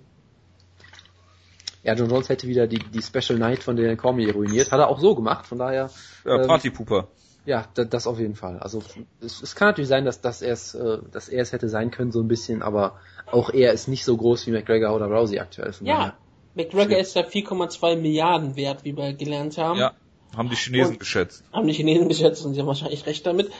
Aber äh, es hat wirklich, ge- Conor Gregor oder Ronda Rousey haben wirklich auf dieser Karte gefehlt. Das muss man ganz ehrlich sagen. Und diese, Sch- die UFC hat nicht viele Kämpfer, die wirklich Shows beeindruckend machen können. Und Brock Lesnar hat dieses Potenzial, aber nicht so, wenn er so auf Ja, aber er ist ja jetzt auch hier mehr so die ähm, abgespeckte Version Brock Lesnar irgendwie. Genau. Ne? Wir wussten nicht, wir wussten nicht, Der introvertierte. Brock Lesnar. Wir wussten nicht, was uns erwartet. Er hat, weißt du, sogar bei der Promo holt er aus und kann dann aber doch nicht ganz delivern. er hat kriegt sich so richtig die Kurve. zurückgehalten. Du weißt ganz genau, dass er dass er genau seine Worte auf einmal wählen musste, wo er plötzlich merkte, Am besten- ich will nicht nochmal einen Sponsor beleidigen und ich möchte nicht alle er anderen Rassen der Welt äh, beleidigen. Postfight äh, Pressekonferenz aber gemacht. Was ist ja alle Rassen Nein, der er, Welt nein. Nein, er hat gesagt, er trinkt sich jetzt ein Kurs Light, äh, Bud Light. So, Jonas, du hättest jetzt eine Chance gehabt, nochmal deinen Witz zu machen, den du in den Chat geschrieben hast, aber nein, tust du natürlich wieder nicht. Nein, nein. Welchen nicht. Witz? Nein, nein, nein. Ich, ne- ich, Ich mach nicht, weil es der von Jonas. Kommen ich wir zu den Prelims. äh, äh, äh, Mike Goldberg Moment für diesen Abend, der Metro Move of the Night sozusagen, war für mich, dass er ähm, Brock Lesnars Frau Sable genannt hat. So. Hochoffiziell. hab ich Und jetzt wo wir-. Wo, wo wir gerade dabei sind, es, es ist, gab, glaube ich, nur eine Embrace the Grind Referenz. Wir waren uns jetzt eh nicht sicher, ob wir es zählen sollen überhaupt, weil der Kampf ja auseinandergefallen ist, aber es wäre, glaube ich, so oder so. Wir nehmen es Ich raus. hab Under getippt, deswegen bin ich echt dafür, dass Nein, wir nehmen es raus. Also Ich im hab ich Kampf hat er eigentlich mehr. Genau, also ich habe vor allem Over getippt, deshalb nehmen wir es auch raus. ich. Das, das war jetzt nicht der Grund, wie wir Nein, nein, nein, im Chat natürlich nicht. haben. Natürlich nicht. Gut. Dann machen wir mal weiter mit den äh, Prelims und da ähm, hat Ken Zingano im Main Event gegen Juliana Pena äh, verloren. Ähm, ja, im Endeffekt äh, lief es so, dass in der ersten Runde Ken Zingano lange Top Control hatte, ein klares illegales Nie gezeigt hat, was niemand irgendwie äh, gesehen hat oder sehen wollte oder wie auch immer. War es nicht so, dass sie verpasst, dass sie nicht getroffen hatten? Oder nee, das war Ja, das Amanda Nunes, Das war Amanda ne? Nunes. Genau, das war Amanda Nunes, ja Das war ein genau. anderer Kampf, das haben sie ja so zum Glück gemerkt. Nee, das war ein illegales Knie, was getroffen hat, aber keiner irgendwie ähm, bemerkt hat. Egal. Jedenfalls hat Ken Zingano die jetzt. ganze Zeit Oberlage gehabt, aber Juliana Pena eigentlich im Prinzip hier so ein Miguel Torres gepult hat, wie gegen Mighty Mouse und ähm, von unten eigentlich schon viel gemacht hat, ist immer noch schwer zu scoren gewesen. Ähm, in der zweiten und dritten Runde hast du halt äh, gesehen, ja, ähm, Ken Zingano hat halt irgendwie gar keine Technik. Also gar nicht. Macht eigentlich alles nur mit, äh, mit purer Kraft und Will. Also, also bitte, sie hat einen sehr schönen Pro Wrestling Suplex. er hat einen Belly-to-Belly-Suplex, wie nur Scott Steiner ihn zeigen kann. ja, also, Äh, also wenn das keine Technik ist, ja, dann weiß ich auch Dann nicht. hat sie einen Headlock, Headlock äh, Takedown irgendwie dann noch gemacht. Ähm, aber Juliana Pena war halt technischer in dem Kampf, hatten dann Reversal gehabt und lange halt auch Back Control irgendwie in der zweiten Runde. In der dritten Runde hat Juliana Pena sogar einen äh, Takedown geholt und dann die komplette Runde äh, kontrolliert und dominiert. Ich war froh, dass äh, jeder Kampf zur Decision gegangen ist bei den Fox Sports One Prelims, sodass sie halt kein Interview mehr bekommen hat, weil sie uns so dass, glaube ich, niemand ein Interview bekommen hat bei den Prelims, glaube ich sogar. ja, es ist, ist ja jeder Kampf zur Decision gekommen. Ja, Willst du ich- Sage Northcutt nach dem Scheißkampf interviewen? ja, aber sowas von. Ja, gut. Ich hätte gerne seinen Vater interviewt. Was er für den Kampf Fand ja hält. geil, irgendwer meinte Äh. auf Twitter, äh, es wäre geil, wenn er jetzt Shut Up Dad gerufen hätte, weil das hat ja irgendwie so ein Tough-Kämpfer äh, gemacht. Ich So, glaube, es war ähm, Das ist jetzt wichtig, dass wir das rausfinden, auf jeden Fall. Kahil Runtree. Der hat Also- gerufen, "Sh- Shut Up Mom, als er irgendwie unter seinem Gegner drunter lag. Egal. Gut, okay, also, äh, ja, Pe Pena hat hier einen guten Kampf gekämpft. Äh, Sie hat, ich fand das schon beeindruckend, wie sie Ketzigano positionell äh, kontrollieren konnte. Hat ja sich immer die Backmount geschnappt, ein paar Mal Rear Naked Choke versucht. Wohin Ket Ketzigano hat halt diese Athletik, sie hat diese, diese, diese Kraft, dass sie dann auch so Trainiert ja auch mit absurde, Phil Davis mittlerweile. absurde, absurde Würfe zeigen kann, aber irgendwie im Grappling hat es dann halt doch nicht geklappt. Sie wurde halt größtenteils neutralisiert und dann halt klar outgrappelt und hat dann verloren. Muss für sie natürlich sehr bitter sein, wenn man überlegt, dass sie Amanda Nunes erst vor zwei Jahren oder sowas klar besiegt hat, aber gut. Im vorletzten Kampf so ungefähr. Genau, und Misha Tate in dem vorvorletzten Kampf oder irgendwie sowas. Ja. Das ist halt ein bisschen, also für Ketzingano war das glaube ich so oder so ein sehr unglücklicher Abend mit dem, mit dem Main Event auch noch, wo sie sagt, ich habe beide besiegt, warum stehe ich hier eigentlich nicht und habe stattdessen schon wieder verloren. Ist halt irgendwie sehr unglücklich, aber was willst du machen? Pena ist sicherlich ein aufstrebendes Talent in der Division, wo es sonst keine Talente gibt. So, so, so halt ein bisschen Light Heavyweight Phänomen, von daher äh, ist auch, glaube ich, zum Title Shot nicht mehr weit, weil Valentina halt Shevchenko ist ein Talent. Ja, gut, wenn man die noch dazu zählen möchte. Carolina Kowalkiewicz. Ah nee, die ist ja Ähm, Strawweight. ja, Macht ja, ja nichts. sie aber auch häufig Gewichtsklassen. Das tut man irgendwie noch. Das ist relativ schlimm. Das ist Aber ein ja, honest mistake. Bitte. Für Pena war es auf jeden Fall ganz klar die Performance, die sie brauchte. Das war eine, das war eine Statement-Leistung. Gegen Ketzingano, äh, wie gesagt, Ketzingano hat Micha Tate einmal in den besiegt in den ersten beiden UFC-Kämpfen und hat nur gegen Ronda Rousey verloren. Und das war in spektakulärster Form überhaupt, aber Ronda Rousey Lage ist jetzt nicht wirklich schlimm. Hat jetzt natürlich eine lange Pause gehabt und hatte ähm, auch einige, ähm, sagen wir mal, Probleme in ihrem Leben gehabt und kam mal zurück und sie wirkte halt nicht mehr auf demselben Niveau. Ich weiß nicht, ob sie alt geworden ist oder ob einfach ähm, Juliana Pena richtig, richtig stark war.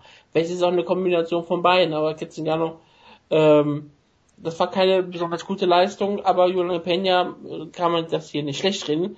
Deswegen war das eine absolut tolle Leistung. Ähm, ich bin freut für äh, die Venezuelanen Wixen. Wie ich es immer so schön ausspreche, wie das Jojo immer sehr, sehr freut. Und jetzt hat Pena eine richtig große, lange Siegesserie. Ich meine, in der UFC hat sie jetzt vier Siege in Folge. Das ist im, im Bantamweight aktuell unbeschreiblich und ich glaube, damit kann sie fast schon einen Title Shot bekommen. Was. Wenn Ronda Rousey jetzt nicht den nächsten Title Shot bekommt, ist Pena nicht wirklich weit. Jonas. Ach, du hast dich schon geäußert, ne? Ich bin durch Ja. mit dem Kampf. Gut. Ähm, dann machen wir weiter mit Calvin Gastelum. Äh, gegen Johnny Hendricks. Und Ja, apropos durch sein. wieso? Johnny Hendricks ist durch, meinst du? Ja, der ist ziemlich durch aktuell, Er glaube hat auch keinen Bart mehr. Das hat seine Kraft geraubt. Ich finde sehr interessant, dass Johnny Hendricks geschafft hat, in der ersten Runde, glaube ich, 43 Mal in eine 1-2-Kombination reinzulaufen. Ähm, das ist sehr eindimensional von ihm gewesen. Irgendwie. In der zweiten Runde war er dann ein bisschen besser, konnte mindestens hin und wieder an den Käfig drücken. Und in der letzten Runde hat sich halt äh, Calvin Gastanklam äh, durchgesetzt. Buh, buh. Wieso? Das Ja, ist noch das schlimmer als wirklich- Steve Velasquez. Das ist ja noch schlimmer. Ich finde das großartig. Ich habe das ja eben schon auf. Ich, Ich habe mir das ja eben- aufgeschrieben. Ja, ich habe das eben schon auf Twitter gesehen und war Das ist schon großartig, voll- oder? Ich war schon darauf vorbereitet und dachte mir trotzdem, das wird er jetzt nicht. Das Was wird er jetzt bringt der in der Show? Das Ich habe er überlegt, ob ich auf Twitter nicht schreiben soll. Ah, Gottes Willen. Aber ich Du hab's. bring lieber deinen Witz, bring lieber deinen Witz auf Twitter. Nein, danke. So, ähm, Was ist er denn steht- dein Witz, Er Jonas? steht in den Notizen, Wutke. Du kannst entscheiden, ob du ihn rausnimmst oder nicht. Das ist, das überlasse ich dir. Gott, Ähm, nein, der muss schon in der Sendung gesagt werden. wenn, wenn, wenn ich mich kurz zu diesem Kampf äußern kann, ja, äh, Johnny Hendricks wirkt ziemlich durch. Ich habe ja selber am Ende nicht dran geglaubt, dass jemand Gewicht verpasst für Over Under und habe selbst nicht drauf getippt. Er hat es dann vollbracht, was schon beeindruckend ist. Obwohl er sich den Bart abrasiert hat, das macht ja auch noch sicherlich noch ein paar hundert Gramm bei ihm, bei ihm weg. Ähm, und ja, er sah halt schon irgendwie fertig aus. Also man muss natürlich immer sagen, Gesselm hat hier einen klugen Kampf gekämpft, hat äh, Hendricks hier wunderbar auch gestellt und wunderbare Kombinationen gezeigt. Gleichzeitig ähm, finde ich es halt schwierig, das zu beurteilen. Hendricks wirkte halt in, über lange Strecken wirklich dann doch sehr, ich weiß auch nicht, lethargisch, keine Ahnung, er wirkte halt nicht so wirklich wie der alte Johnny Hendricks, er wirkte einfach nicht da. Ja, ich weiß nicht, ob sein Körper einfach kaputt ist von den ganzen schlimmen Weightcuts oder ob er, ob er, äh, also ob er dauerhaft kaputt ist oder ob er einfach jetzt äh, am Ein Ende war Steakhouse oder, ist auf oder, jeden Fall kaputt. oder ob er mental nicht da war wegen, wegen dem Steakhouse, dem er noch hinterher trauert, man weiß es nicht. das Weil, wird sein. ich mein, du Psyche hast der es ja- Kämpfer, das Steakhouse Du hast es ja in der, in der, in der zweiten Runde gesehen, da hat er sich ja mal zusammengerissen, in Anführungszeichen, hat dann auf einmal wirklich gut mitgekämpft für so zwei Minuten ungefähr und danach war halt auch wieder vorbei. So. Da hat er ja wirklich gute äh, Ansätze wieder gezeigt, hat mehr Druck gemacht, hat wieder ein paar Kicks gezeigt und so weiter, aber größtenteils wurde er halt einfach klar outstriked. Und ich hatte, ich habe ihn hier ein paar Mal kurz vorm Knockout fast schon gesehen, weil er wirklich immer wieder diese, diese 1-2 gefressen hat. Immer, immer wieder. Aber am Ende, ja gut, war es halt eine klare Decision. Ähm, Man sicherlich der Jonas, beste. Kann man sagen, dass äh, hier Kevin Gastelum die Leistung aus dem Rick Story Kampf bestätigt hat? Ähm, ich glaube, Rick Story würde ihn immer noch besiegen, aber nein. Also, ja, also es ist halt schwierig zu sagen, weil das gleiche Problem hatten wir ja damals bei Woodley gegen Gastelum, wo ich sage, ja, Woodley hat klar gewonnen, aber trotzdem weiß ich nicht, wie ich den Kampf einordnen soll, weil Gastelum halt nicht anwesend war im Prinzip. Und hier war es halt so ein bisschen ähnlich. Ne? Ich meine, du kannst Gastelum äh, äh, nur dafür loben, dass er sagt, er ist halt, er hat das Ding locker nach Hause gebracht gegen den Hendricks, der selbst in, in äh, dieser kompromittierten Form sicherlich immer noch gefährlich ist und viele Leute immer noch besiegen könnte. Das ist halt und da Frage, musst du, ne? da, also ja, ja, Bist du nur klar. so, ist, ist Johnny Hendricks nur so schlecht, weil Calvin Gastelum so gut war? Ja, es ist halt immer so ein, so ein Mittelding vermutlich. Deshalb, es ist, glaube ich, immer noch der beste Sieg von Gastelums Karriere, aber gleichzeitig Vermutlich, ist es ja. halt trotzdem, trotzdem schwierig zu beurteilen, was da jetzt los war. Und ja, für Johnny Hendricks wird es halt eng, weil äh, das mit dem Welterweight Weight Cut scheint nicht zu klappen. Im Middleweight sehe ich eigentlich gar keine Zukunft. Im er Lightweight, ja, oder? Ja, er ist eigentlich ja zu klein fürs Lightweight selbst. Er muss eigentlich ins Featherweight direkt kommen. Das hat Woodke der vor Jahren schon gecallt. Äh, deshalb, deshalb, es wird echt, äh, echt schwierig für John Hendricks. Der muss sich, glaube ich, echt überlegen, was, was er mit seiner Karriere machen will. Weil irgendwas scheint da auf jeden Fall. Aber er wollte doch auch hochgehen ins Middleweight, oder? keine Oder, Ahnung. der- oder hat der nicht gesagt, er kämpft sich mehr im Welterweight? Habe ich jetzt nicht mehr auf dem Schirm. Ja, pff, sollte er noch. Es wurde drüber diskutiert, dass wenn er den Weight Cut nicht hat, dass er ins Middleweight gehen möchte dann. Wenn der Weight Oder Cut gehen möchte. Ja, und das könnte jetzt der Fall sein. Hätte er den Kampf gewonnen, hätte ich jetzt gesagt, okay, dann gibt's nur einen logischen Kampf, Johnny Hendricks gegen GSP im Middleweight. Aber da er den Kampf verloren hat und das in ziemlicher trauriger Form, sage ich mal so, ähm, Brett Tavares. Ja, ein toller Kampf für ihn im Middleweight. Darüber würde ich mich sehr freuen. Ich wäre die einzige Person, die sich darüber freut, weil das wäre ein ähm, sehr, sehr unterhaltsamer Kampf, ganz klar. Nein, aber ähm, wirklich, es ist fast schon traurig mit anzusehen, wie Johnny Hendricks ähm, scheinbar abgebaut hat. Das ist noch trauriger, weil er wirklich Matt Brown besiegt hat. Und ich mich langsam frage, wieso, wie hat er das geschafft? Hat er drei Runden lang zu Boden genommen und Matt Brown hatte keine Antwort darauf. Ja, wie gesagt, er hat keinen wirklichen Kampf versucht, gegen Matt Brown zu kämpfen und hat sich davon gestohlen. Ich finde es halt wirklich tragisch, dass die UFC das auch noch so bewertet. Aber es ist halt so passiert. Vor einem Jahr oder so, nee, vor zwei Jahren war er Champion. Das ist schon zwei Jahre her, unglaublich. Ähm, war er auf den Höhepunkt seiner Karriere und jetzt zwei Jahre später. Er ist nicht wirklich so viel älter geworden. Er ist gerade mal 32, er ist noch nicht mal am Ende seiner Karriere angekommen. Und er wirkt, und er sieht auch aus, als wäre er Mitte 40 als ich so sein, als ich dieses äh, Bild sah von Tale of the Tape, dachte ich, Johnny Hendricks ist 40 Jahre alt, mindestens. Und dann siehst du nach ähm, seiner Eltern gezeigt, er ist 32, und das macht mir dann doch wirklich Sorgen. Und ich weiß ja nicht, was Johnny Hendricks machen soll. Im Welterweight ist er aktuell kein wirklicher Contender und er hat Probleme, das, den Weight Cut zu schaffen. Und ich, er hat einfach nicht die Statur im Middleweight ähm, anzutreten. Ich meine, er hat vielleicht das Gewicht da anzutreten, aber er hat nicht wirklich den Körperbau dafür. Und ich glaube nicht, dass er da wirklich eine gro großartige Karriere so ähm, vor sich hat. Und er ist damit in einer sehr, sehr schwierigen Situation. Ich glaube, für ihn wäre es vielleicht sogar wirklich mal besser, vielleicht ein Jahr mal Pause zu machen, vielleicht ein Restaurant zu eröffnen und ähm, sich. Du äh, schreibst was- ihm dann den Businessplan, ne? ja, sich vielleicht äh, sich, sein, seinen Kopf mal frei zu bekommen, vielleicht nochmal, vielleicht sollte sein Camp wechseln zu Brock Lesnar gehen. Ich glaube, er würde sehr gut in diese Trainingsgruppe reinpassen. Und ähm, das könnte ihm vielleicht helfen. Äh, Zum Beispiel mit Chris Tuschenscherer könnte er sehr gut Als trainieren. Beispiel jetzt. Genau. Das würde ihm bestimmt sehr helfen. Ja. Oder diesen komischen Kerl mit den ähm, gefärbten Haaren. Kenne ich nicht. Ich auch nicht, der war aber Brock Ach, der, der, der in der Ecke war, ja. Ich finde ja interessant, dass, ähm, auch wenn du das jetzt nicht vergleichen kannst eigentlich, weil das halt noch College-Tage waren, er im College immer äh, in, bei 167 und 165, äh, 157 und 165 Pfund gerungen hat. Faszinierend. Der hat aber noch ähm, gesunde Organe gehabt. Ja. Weiß Ich meine, nicht. schau dir sein Gesicht an. Schau- hat keine gesunden Organe mehr. Ja, Dr. Wutke. Bitteschön. Apropos gesunde Organe. Sage Apropos Northcutt hat gekämpft. Nee, TJ Dillashaw gegen Haffer, lass uns auch. Ach stimmt, jetzt habe ich was übersprungen. Den. Kampf kann man vergessen, ist ja völlig irrelevant. Irre. Absolut, ja. Also, Es gab nicht mal Question Mark Kicks, Jonas. oh doch, oh doch. Nein. Da, ich bin mir sicher, dass es welche Nein, gab. auf Es gar ist, keinen Fall. Es ist Dillashaw jetzt. nein. Ja. du bist ja eh ein Banause. Ja, und du weißt nicht, was ein Brazilian Kick ist. Das stelle ich auch mal in question, ja.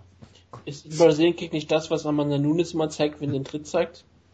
Gottes Willen. Grundgültiger. Gottes Willen. Wir haben ja wieder zwei brasilianische Also, also Champs, ich, ne? bin, ich bin übrigens überrascht, dass äh, Mike Goldberg es noch nie geschafft hat, Leg Kicks von Jose Aldo Brazilian Kicks zu nennen. Oder wenn Frankie Ecker. Leg Kick zeigt, sagt der Brasilien kickt. Himmels Willen, was habe ich angefangen? Ja, TJ Dillashaw hat hier eine super Leistung äh, äh, Tja, tja. abgeliefert und ähm, sieht äh, ja sah ein bisschen chaotisch aus irgendwie im Stand. Hat auch viele Fahrkarten geschlagen, aber das ist so ein bisschen kontrolliertes Chaos, glaube ich, was er da kreieren will. Ähm, hat viele Finden drauf. Steht allerdings auch hin und wieder sehr offen. Asun Zau hat gut mitgehalten, hat aber viel weniger Beinarbeit eigentlich gehabt, das hast du gesehen. Und ist halt über drei Runden lang hier outstriked worden. Das hat TJ Dillashaw gut gemacht und Asun Zau für die ein Jahr und neun Monate, glaube ich, die er jetzt keinen Kampf mehr hat, der hat sich auch gut verkauft, äh, verkauft eigentlich. Und TJ Dillashaw hat hier klar gewonnen und will jetzt wahrscheinlich einen Titelkampf. Ja, auch, auch, auch, vollkommen zu Recht. Ich meine, es gibt ja immer noch Leute, für die er gegen Dominik Cruz gewonnen hat. Äh, darüber werden wir jetzt hoffentlich nicht mehr reden. Aber es war, es war ein, ein sehr, sehr äh, Patrick Wyman, doch, eine sehr, sehr gute Leistung von Dillashaw. Du hast halt einfach gesehen, dass er äh, allein durch seinen, seine Pace fast schon gewonnen hat, dass er einfach so viel aktiver noch ist als Assunção, der natürlich hart zuschlägt, aber halt dadurch auch nicht mehr ganz so mobil ist, nicht ganz so dieses unfassbare Tempo von Dillashaw gehen kann. Ähm, er hat besser mitgehalten, als ich vielleicht sogar gedacht habe. Ich hatte so ein bisschen die Befürchtung, dass Dillashaw komplett äh, im Kreis um ihn rennt, weil Asunzo ja auch so lange weg war mit auch einer Beinverletzung, einer schweren. Äh, schien jetzt aber nicht, nicht, also ich habe jetzt nicht gesehen, dass er jetzt massiv davon beeinträchtigt gewesen wäre, aber Dillashaw ist halt einfach aktuell ähm, auf einem ganz, ganz hohen Niveau. Da kann selbst jemand wie Asunzo, der ganz klar zur Elite gehört, nicht ganz mithalten. Und ja, es ist halt auf dieser Karte ist es halt einfach irgendein Kampf. Da hättest du eigentlich eine Fight Night fast schon mit Headline können, auch wenn sie dafür nicht den Namen haben, aber rein, rein von der sportlichen Relevanz auf jeden Fall. Und ja, äh, überzeugende Leistung von Dillashaw. Äh, ob er jetzt Brazilian Kicks gezeigt hat oder nicht, lassen wir auch mal stehen, aber Titelshot auf jeden Fall verdient, würde ich sagen, und ich bin sehr gespannt aufs Rematch. Wutke, hast du den Kampf gesehen? Das war der einzige Kampf, für den ich gespoilt war, äh, nicht am Wochenende. Doch, ich ja, wurde von keinem Kampf gespoilt. Und deswegen, ähm, ich bin auf Facebook gegangen. Ach so. Das, das war äh, wirklich in ein Gehirnschluck auf, wie Mehmet Choi sagen würde. Ja.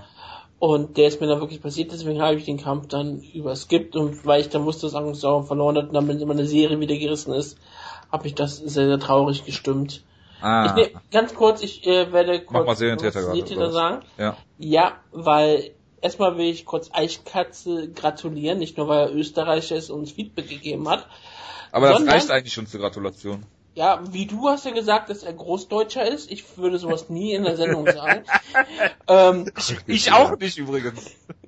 Nee, der Einzige, der sowas sagt, bist du. Und du, du behauptst dann immer, dass wir anders Ich habe das ehrlich gesagt, Julia. Ich habe das im Chat geschrieben. Ja. Das war aber für uns ein geopolitischen Podcast. Oh also Eichkatze hat es einen neuen Rekord aufgestellt, hat eine Achter-Serie jetzt hingelegt. Das ist die längste Serie, die es je in deren Theater gab. Ja, danke Uriah Hall. Ja. Ähm, wäre Hector Lambert nicht da gewesen, hätte ich auch eine längere Serie hergestellt, aber das ist auch egal. So geht zum Beispiel auch in Executioner. Wer hat denn jetzt die längste Serie? Aktuell hat sie Eichkatze, er hat die längste Serie äh, aktuell und überhaupt in Serientäter mit acht. Ach, die ist noch aktuell, die achter Serie? Nein, die ist gerissen an ähm, Anthony Smith. Aber er hatte vorher schon sieben Kämpfe. Er ist letzte Woche in Führung gegangen, hatte aber mit Joe Duffy es auf acht ausgearbeitet. Ich möchte aber ganz besonders ähm, drei Leuten gratulieren, nämlich Executioner, Mark Webber und ähm, Simone Spike, die an diesem Wochenende alle Kämpfe richtig getippt haben. Die einzigen, die äh, die Dreier-Serie komplett richtig haben. Die haben Duffy, Ferreira und Dennis schon getippt. Nicht schlecht. Die längste aktive Serie. Und die längste aktive Serie müsste jetzt damit Simone noch Spike. Äh, müsste Simone Spike haben, genau. Er hat kurz gesagt Executioner, aber er hat ja falsch. Koch, Hendo, Jose, Duffy, Ferreira. Und mit sechs ist er sehr, sehr nah dran. Und Taylor Jeffrey.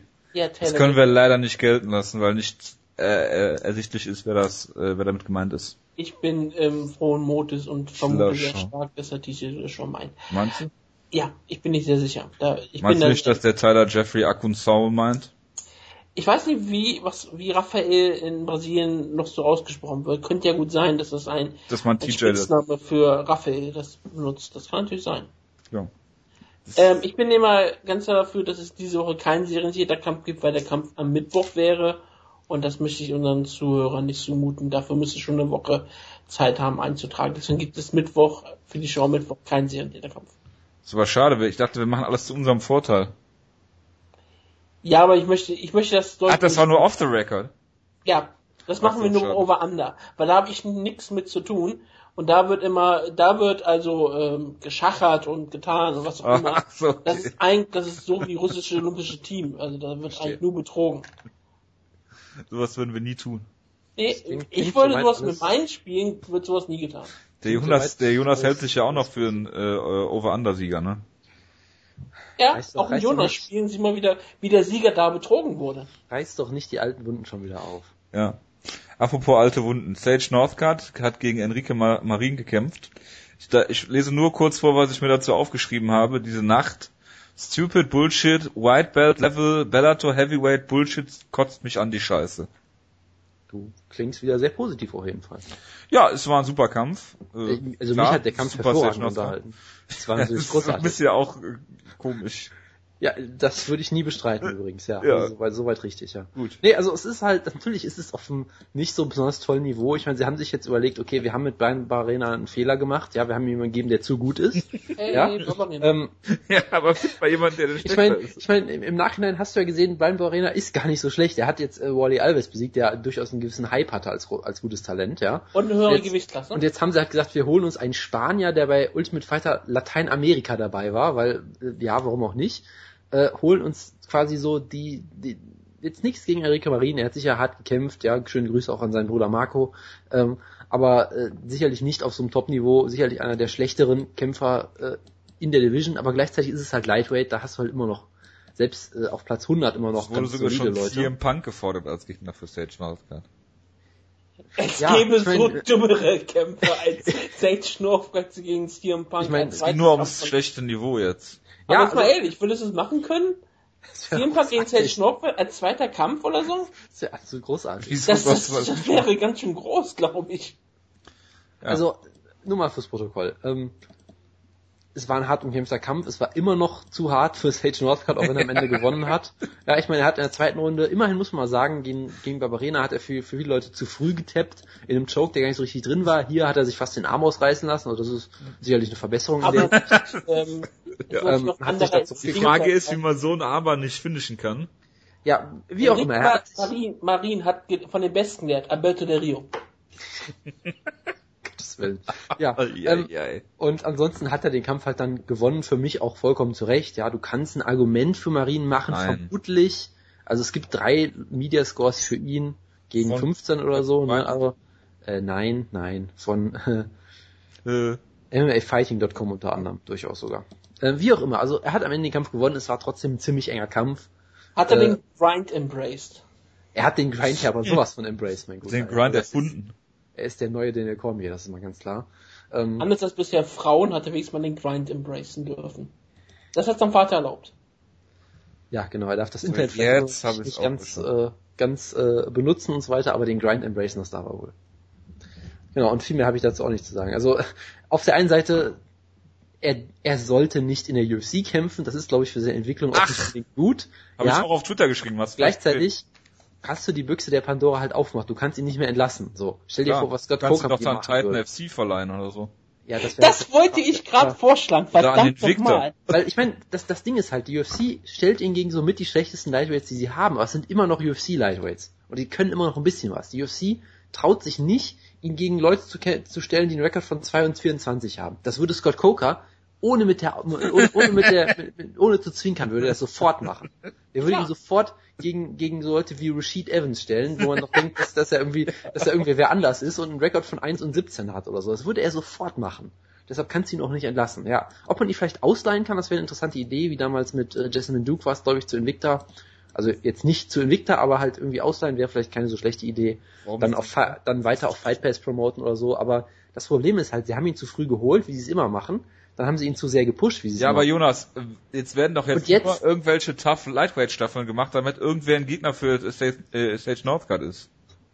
Ja, ich meine, zwei Sieger kriegt Sage Northcutt. Das Problem ist halt, sie haben jetzt aber auch schon so viel Geld und Aufmerksamkeit in ihn investiert, dass du ihn jetzt eigentlich nicht mehr, nicht mehr genau, deshalb kannst du ihn nicht mehr weggeben. Selbst wenn du ihn ausleihst an eine befreundete Promotion, das geht eigentlich auch nicht mehr. Ja, warum wenn er dann damit seinen Reebok-Klamotten auftritt. Oh, das wäre auch geil. Einfach, einfach im UFC Fight Kit bei Titan FC kämpft. Ja, aber das so großartig. Ich, ich meine ja, das ist, das könnte man doch deswegen speziell machen. Titan FC gehört ähm, zu dem Fight Pass Deal. Du könntest es ganz klar als eine riesen Show promoten. Titan FC würde Sage Noka sofort in den Main Event stellen und würden ihn den Gegen Artem Kampf überhaupt Ah, nee, ja, das, jetzt, das, das würden sie machen. Lodov würde wahrscheinlich wieder zu gut sein. Aber die würden ihm wahrscheinlich einen einfachen Gegner finden, den Sage Knockert äh, besiegen kann. Irgendeinen regionalen Kämpfer, der irgendwie, Amateur, ah, nee, irgendwie einen Amateurrekord von 4 und 3 hat und irgendwie zwei professionellen Kämpfer hat. Würden die, die stellen, sie würden irgendwie, die müssen irgendjemand verpflichten, der bei Explode Fighting Series kämpft. Ja, warum auch nicht? Was Und macht, und was zwar- macht und zwar als Jobber. Roger Bowling. Immer noch zu gut, viel zu gut und glaube ich auch Welterweight. Ich glaube, wir müssen, okay, wir müssen nicht komplett äh, Technik oder so in den Bus werfen. Ich glaube, er kann Nein, in, der regionalen. Er in, ist in, halt- in der regionalen er ist- Szene wäre einer immer ziemlich gut. Er zeigt auch, Er dass ist er normal besitzt. Begabter 20-jähriger MMA-Kämpfer. Ja, und zwar gerade erst mehr und 20 nicht- geworden. Nicht, ne? nicht mehr und nicht weniger. Aber die UFC tut ihm keinen Gefallen damit, ihn so zu promoten, ähm, ihm gute Verträge zu geben, ihm de, oder einen Reebok-Deal zu geben.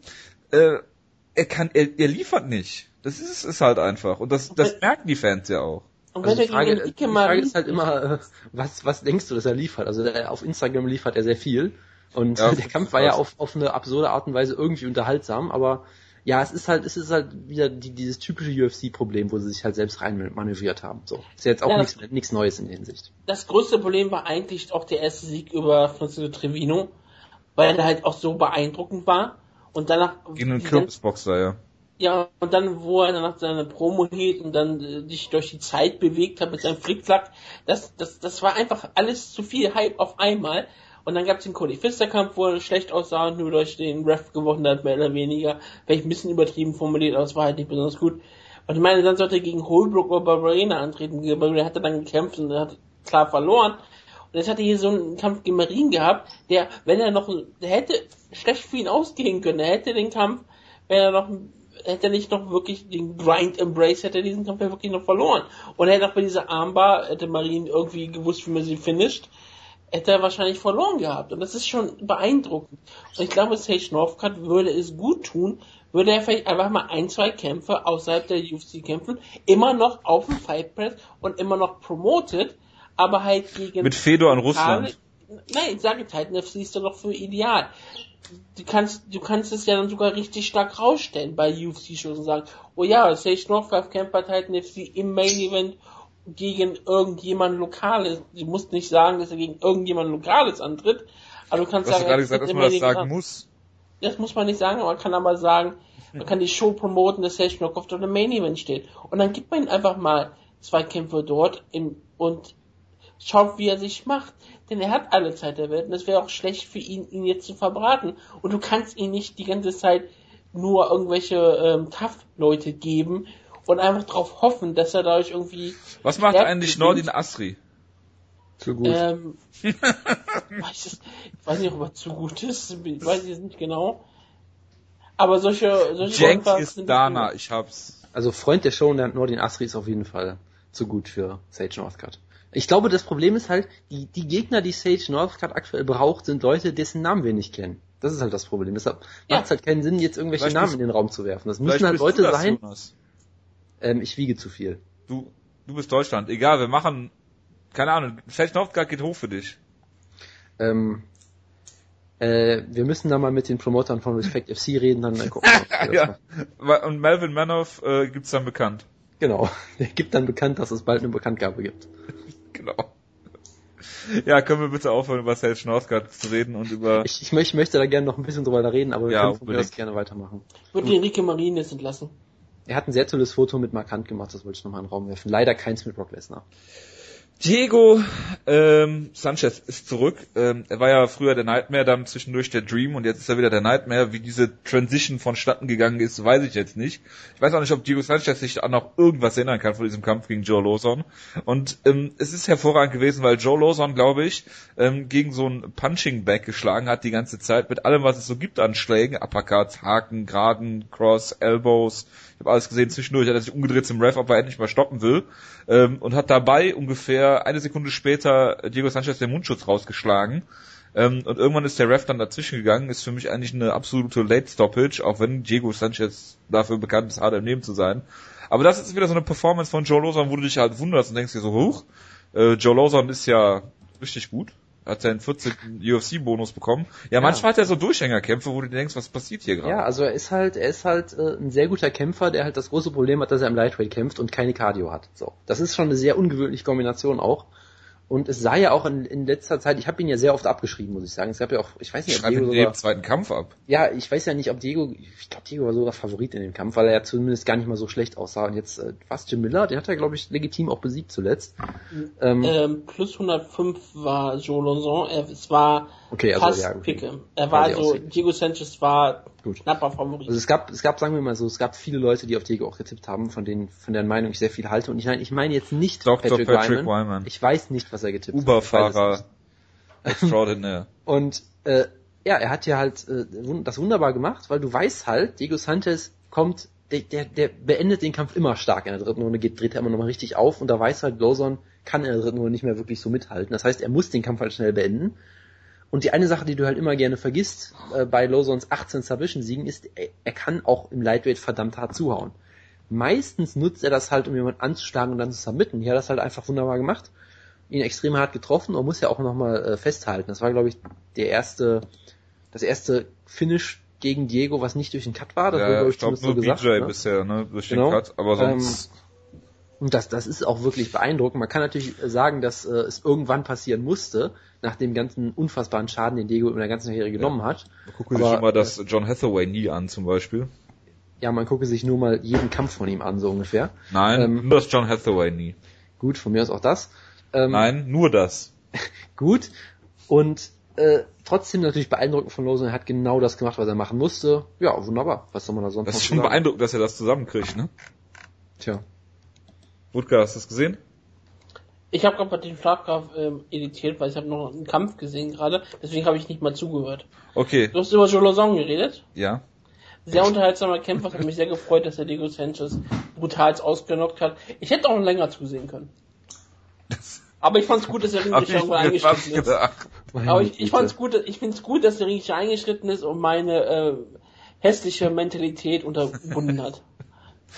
Ich fand schon, dass er zu spät eingeschritten ist, aber gut. Ist er auch. Aber ich habe mich nicht aufgeregt. Das ist wirklich eine hässliche Mentalität. Ja, ich sag doch, ich bin aber ehrlich dazu. Eine hässliche Mentalität hat auch Ich Musasi, bin doch ein hässlicher Mensch.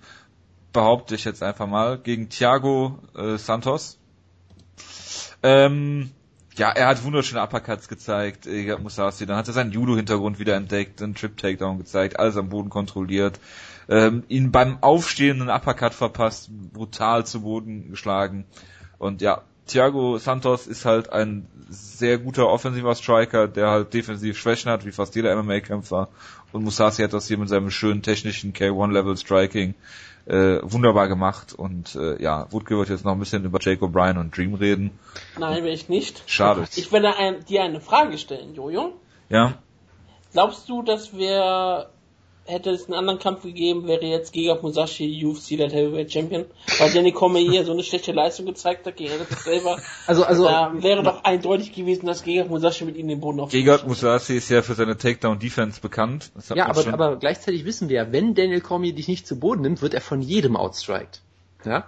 Da, das, schließt, das, das, das schließt Giga Musashi auf jeden Fall ein, würde ich mal sagen. Und da äh, Musasi ja nicht zu Boden zu kriegen ist, definitiv nicht. Genau. genau. Äh, also es ist, es ist eine denke gute ich, Argumentationskette hier. Gegard Musasi ist auf jeden Fall der legitime, lineare Light Heavyweight Champion, ja. Kann man, muss, muss man so sagen. Ja. Er ist das Lineal der Division, ja. ja. Wutke, willst du noch was zum Kampf sagen? Hast du den überhaupt gesehen? Nein, ich habe die beiden ersten Kämpfe nicht gesehen. Jonas. Und dann ganz, ganz kurz. Ich fand das sehr schön, dass es hier bei dieser, bei diesen Shows zwei Kämpfe gab, die eigentlich genauso geendet sind. Ja, weil es gab ja auch bei der Ultimate Fighter Finalcard den Kampf zwischen, ich glaube, es war Joachim Silver gegen Andrew Holbrook, der auch genauso geendet ist im Prinzip, wo Silver ihn zu Boden genommen hat. Und- solche Kämpfe in Gottes weil, Namen? weil es ein sehr unterhaltsamer Knockout war. Weil er hat ihn da auch wieder zu Boden genommen, hat ihn dann aufstehen lassen und ihn einfach beim Aufstehen umgehauen. So. Und das war hier genauso. Es war wunderbar gemacht von Gerrit, dass er ihn aufstehen lässt und dann ausnockt. Traumhaft. Ich fand, ich hatte im Vorhinein gedacht, dass das echt ein hartes Matchup für ihn ist gegen Thiago Santos, der äh, sehr beeindruckend aussah in letzter Zeit, aber Gerhard Musashi hat das wirklich mit der gewohnten Souveränität quasi geschlafwandelt. Das fand ich wieder, immer wieder, ist immer wieder ein Genuss, ihm zuzusehen und das freut mich sehr für ihn und äh, schöne Leistung. Es gibt Breaking News. Ach du Scheiße. Sage Northcutt admits he was hospitalized for staph during UFC 200 training camp. so, ähm, Er ist, der neue, Lightweight er ist der neue Ricardo Arona, das müssen wir mal festhalten. Der hatte bestimmt auch Dengue-Fieber. Jim Miller gegen Takanori Gomi. war der Opener. Es war eine Jim Miller ähm, Vintage Performance. Er ist erst 32, das finde ich auch mal faszinierend. Kick gefangen, hat sich die Back Control geholt, äh, Renaked Choke, äh, hat nicht funktioniert, also hat er ihn einfach ähm, ja mit Ground Pound eingedeckt und das war dann Ja, es war ein klassischer Jim Miller Kampf, es war noch viel mehr, finde ich, ein klassischer Gomi-Kampf. So, ich gebe einfach mal sofort an meinen Rücken auf und verliere dann. ja, Ja, ist doch super. Ja, Habe ich auch auf Gomi war- getippt. ADCC ähm, Dritter geworden mal irgendwann vor einigen Jahren. Takanori Gomi. Ja, es ist, es ist nicht Gomis Jahrzehnt. Das kann man, glaube ich, so festhalten. Aber das nächste Jahrzehnt kommt bestimmt bald. Das Da will ich hoffen, dass er so das on erlebt, fire. ja. Ja, Ryzen. Oh ja, da gehört er hin. Ja, habe ich mir fast gedacht. Dass er Oh, da könnte, da könnte er gegen Hideo Tokoro kämpfen. Da halte ich gar nichts von. Hideo, du würdest nicht auf Hideo Tokoro kämpfen. Warum bist du pessimistisch? Selbst in Japan gibt es Gewichtsklassen und das aus gutem Grund. So. Nein, Nicht, wenn es ein Openweight-Turnier ist. UFC 200 Fazit, bitte. Hideo Togo kämpft schon im Openweight-Turnier ge- gegen Wanderlei Silva, das reicht. Ja, deswegen könnte er gegen Takanori Das Fazit ist, dass es keinen Fight of the Night gab und das spricht schon Bände. ja. Sage Northcutt hätte ihn verdient, klare Sache. Zumal das jetzt noch hinzukommt, diese Breaking News. Okay, ich habe mal kurz eine Frage. Ich habe auf Twitter gerade geguckt und ich habe sie nicht gefunden. ja, ich auch nicht. ich, ich vermute, sie ist irgendwie zwei Wochen alt oder so. Okay, ich habe mal Das ist wieder so eine Wutke News wie, wie äh, mit äh, Ronda Rousey nach dem Main Event. Ich Ja, suche jetzt auch gerade mal. bitte. was, was, was sucht ihr? Mach, mach weiter. Mach ruhig, was wolltest du sagen? Was, was sucht ihr? Ah, es ist zwei, es ist zwei Stunden her, okay. Scheinbar. Wutke. Sogar, ich, ich habe gerade in den ähm, Tippspiel-Thread geschaut. Counterweight ist ja jemand, der da immer sehr gut mittippt, ne? Und dieser ähm, Kerl hat es geschafft, oder diese Frau, ich weiß ja nicht, wer das hat, hat es geschafft, ähm, Joanna Jedrzejczyk oder Jedrzejczyk gegen Claudia Gadelha Fight zu tippen, obwohl der Kampf schon stattgefunden hat. Jetzt hat den gerade getippt hat. Das war Hat bestimmt Absicht, er, halt, er halt, er halt, weil er halt sportlich sein möchte oder so. Das ist bestimmt Absicht gewesen. Es ist schon, das finde ich aber trotzdem sehr, sehr beeindruckend. Und habe ich auf Takanori Gomi getippt. Dann reden wir jetzt über Joanna Champion gegen Claudia Gadelia. Kampf des Jahres für Jonas, wie ich mitbekommen habe, scheinbar. Es Äh, gab zwei selbstverständlich. Kandidaten. Ne? Äh, nein, es gab nur einen. Äh, ja, ersten beiden Runden habe ich jetzt klar bei Claudia Gadelia gehabt irgendwie. Ich jetzt nicht, nicht weiter kontrovers, glaube ich. Gut, ich äh, erinnere mich nämlich null an den Kampf, nur dass äh, Claudia Gadelia äh, Johanna Champion irgendwie nach 10 Sekunden zu Boden geschlagen hat. Das ist mir noch in Erinnerung geblieben. Korrekt. Und hat sie dann auch immer wieder zu Boden ge ge äh, genommen, gezogen, wie auch immer. Dann hast du so einen richtigen Momentum-Shift gehabt, das was mein Glauben an MMA wieder äh, erweckt hat, obwohl ich noch gar nicht wusste, dass ich den Glauben an MMA verliere am nächsten Tag, weil Josie Aldo da hinten raus die Kämpfe gewonnen hat und Claudia Gadelia dafür nun wirklich nicht bekannt ist. Ähm, und äh, ja, Ivana Jedrzejczyk hat den äh, Kampf gedreht. Äh, vierte Runde, glaube ich, kann man 10-8 geben. Äh, insgesamt habe ich den Kampf dann, äh, ja, ich glaube 48, 46 bei äh, Joanna Jedrzejczyk gehabt. Und das war eine gute Performance von ihr, vor allen Dingen, weil sie gerade in den ersten beiden Runden so unter Druck geraten ist. Jetzt ist natürlich die Frage, wie es weitergeht mit ihr, weil ähm, ja überzeugend wie am Anfang äh, ihrer Titelregentschaft sieht sie ja nicht mehr aus. Das äh, würde ich jetzt so auch wieder nicht unterschreiben. Also, Doch, ich schon. Also, also, jein, also sie hat halt die, Ja. hier die klare Nummer zwei äh, der Division klar besiegt und ja, sie hat sie nicht gefinisht, aber Ich sage nur, dass sie nicht so gut aussieht in ihren letzten Kämpfen, wie das gegen Carla Esparza zum Beispiel der Fall war, gegen ja, Jessica. ich, ich Hey. glaube, das liegt auch daran, dass sie gegen bessere Gegner, Gegnerinnen kämpft. Das möchte ich nicht ausschließen. Wobei Valerie Latourneux, Ja, gut, gut. Äh, wie auch immer. Ähm, ich werfe jetzt mal einfach in den Raum, war das der beste Frauenkampf aller Zeiten? Oh, das ist schon, da müsste ich überlegen, aber es ist sehr hoch auf der Liste. Es war auf ein sehr hochgeführter, auf einem sehr hohen Niveau geführter Oder Moment. Moment, wa- war es, war, war- war es der beste Frauenkampf dieses Jahres überhaupt? Weil es gab ja noch diesen Angela Lee-Kampf, der so sehr gehypt wurde, fällt mir gerade ein. Äh, da würde ich schon ja. sagen, dass, nein, nein, nein, nein, nein, nein der haben, der Von haben sehr viele- vielen wurde der haben sehr viele gehypt. Leute, haben viele Leute sehr viel mehr gehypt als ich. Ich habe ihn Ja, nicht ganz so hoch sogar. gesehen wie viele andere. So, ich hat glaube den, glaube ich, so relativ klein geredet auf einmal. dann mit deinen komischen Untergrundjournalisten da. Genau, ähm, ich, ich würde nämlich da sagen, dass dieser Kampf hier sogar noch besser war, auf einem noch technisch höheren Niveau, wohingegen der Angela Lee-Kampf dann doch etwas mehr sloppy war. Dafür hat ihr, ihr Bruder Kevin Lee gewonnen.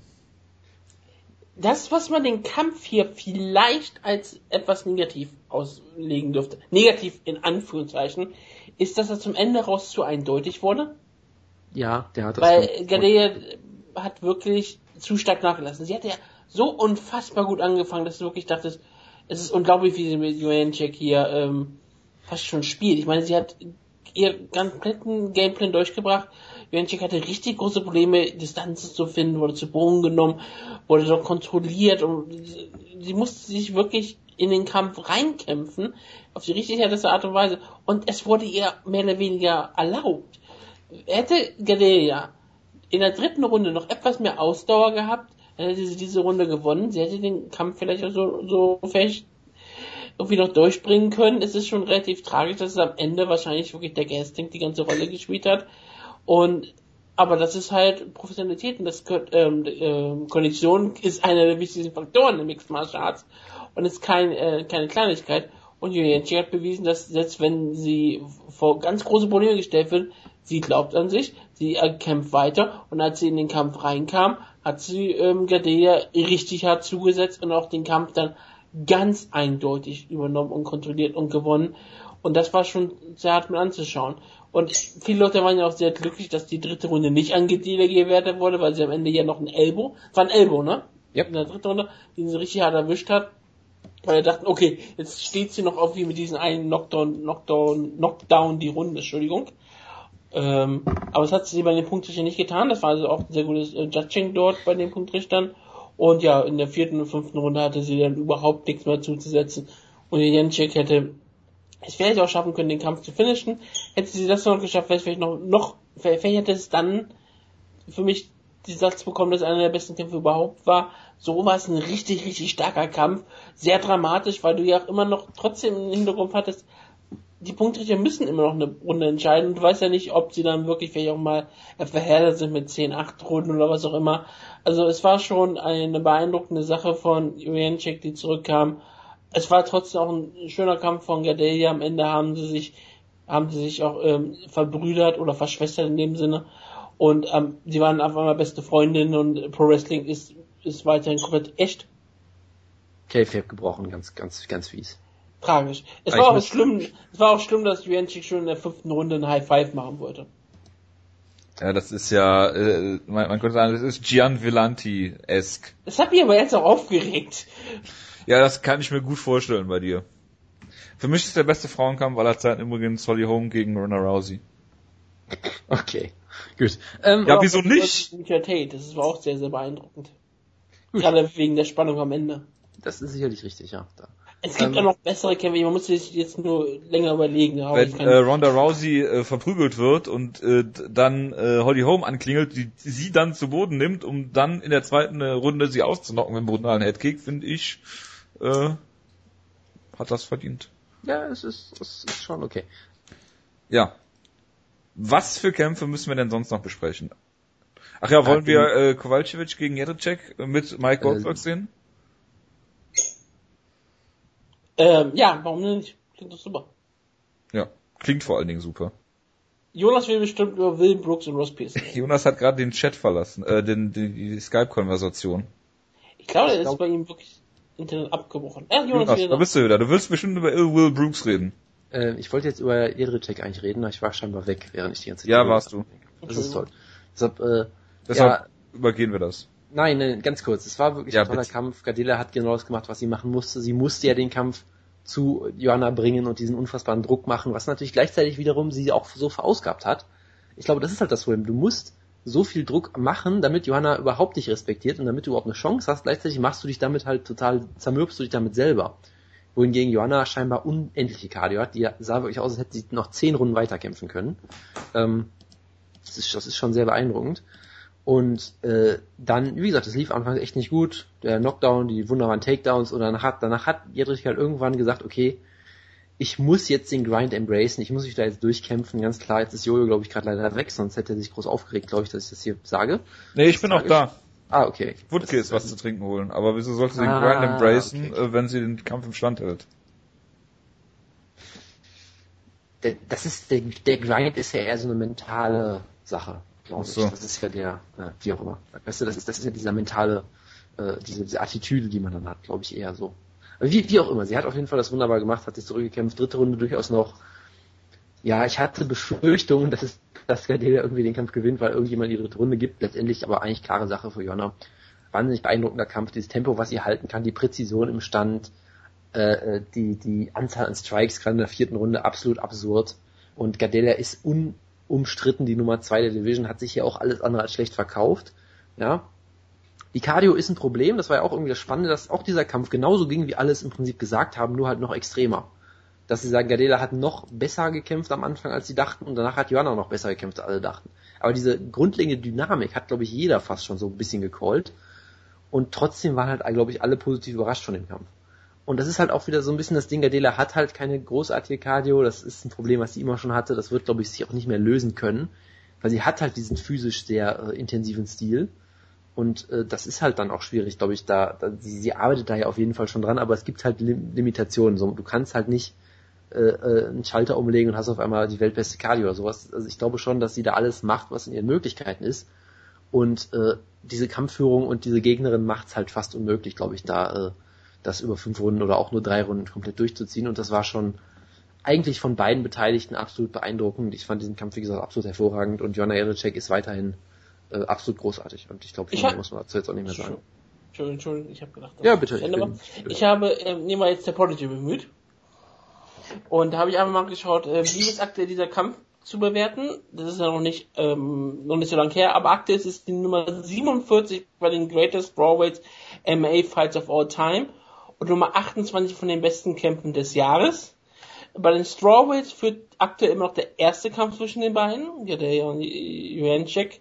Auf Nummer 2 ist Grasso, Alexa Grasso gegen, ich hoffe mal, Sao Inoue, aber es ist Mizuko Inoue.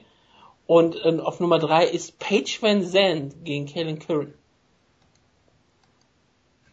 Bei Kämpfen, des, bei Kämpfen des Jahres führt nebenbei Robbie Lawler gegen Carlos Condit. Tja. Ist ja auch ein Fight of the Year Contender für Jonas, der gerade wieder online ist. Der ist gerade wieder offline gegangen? Nee, der ist wieder da. Also okay. Weil es war ja ein Fünf-Runden-Kampf, deswegen. Da stimmst du zu, Jonas, oder? Es war ein Fünf-Runden-Kampf, da stimme ich zu, ja. Gut.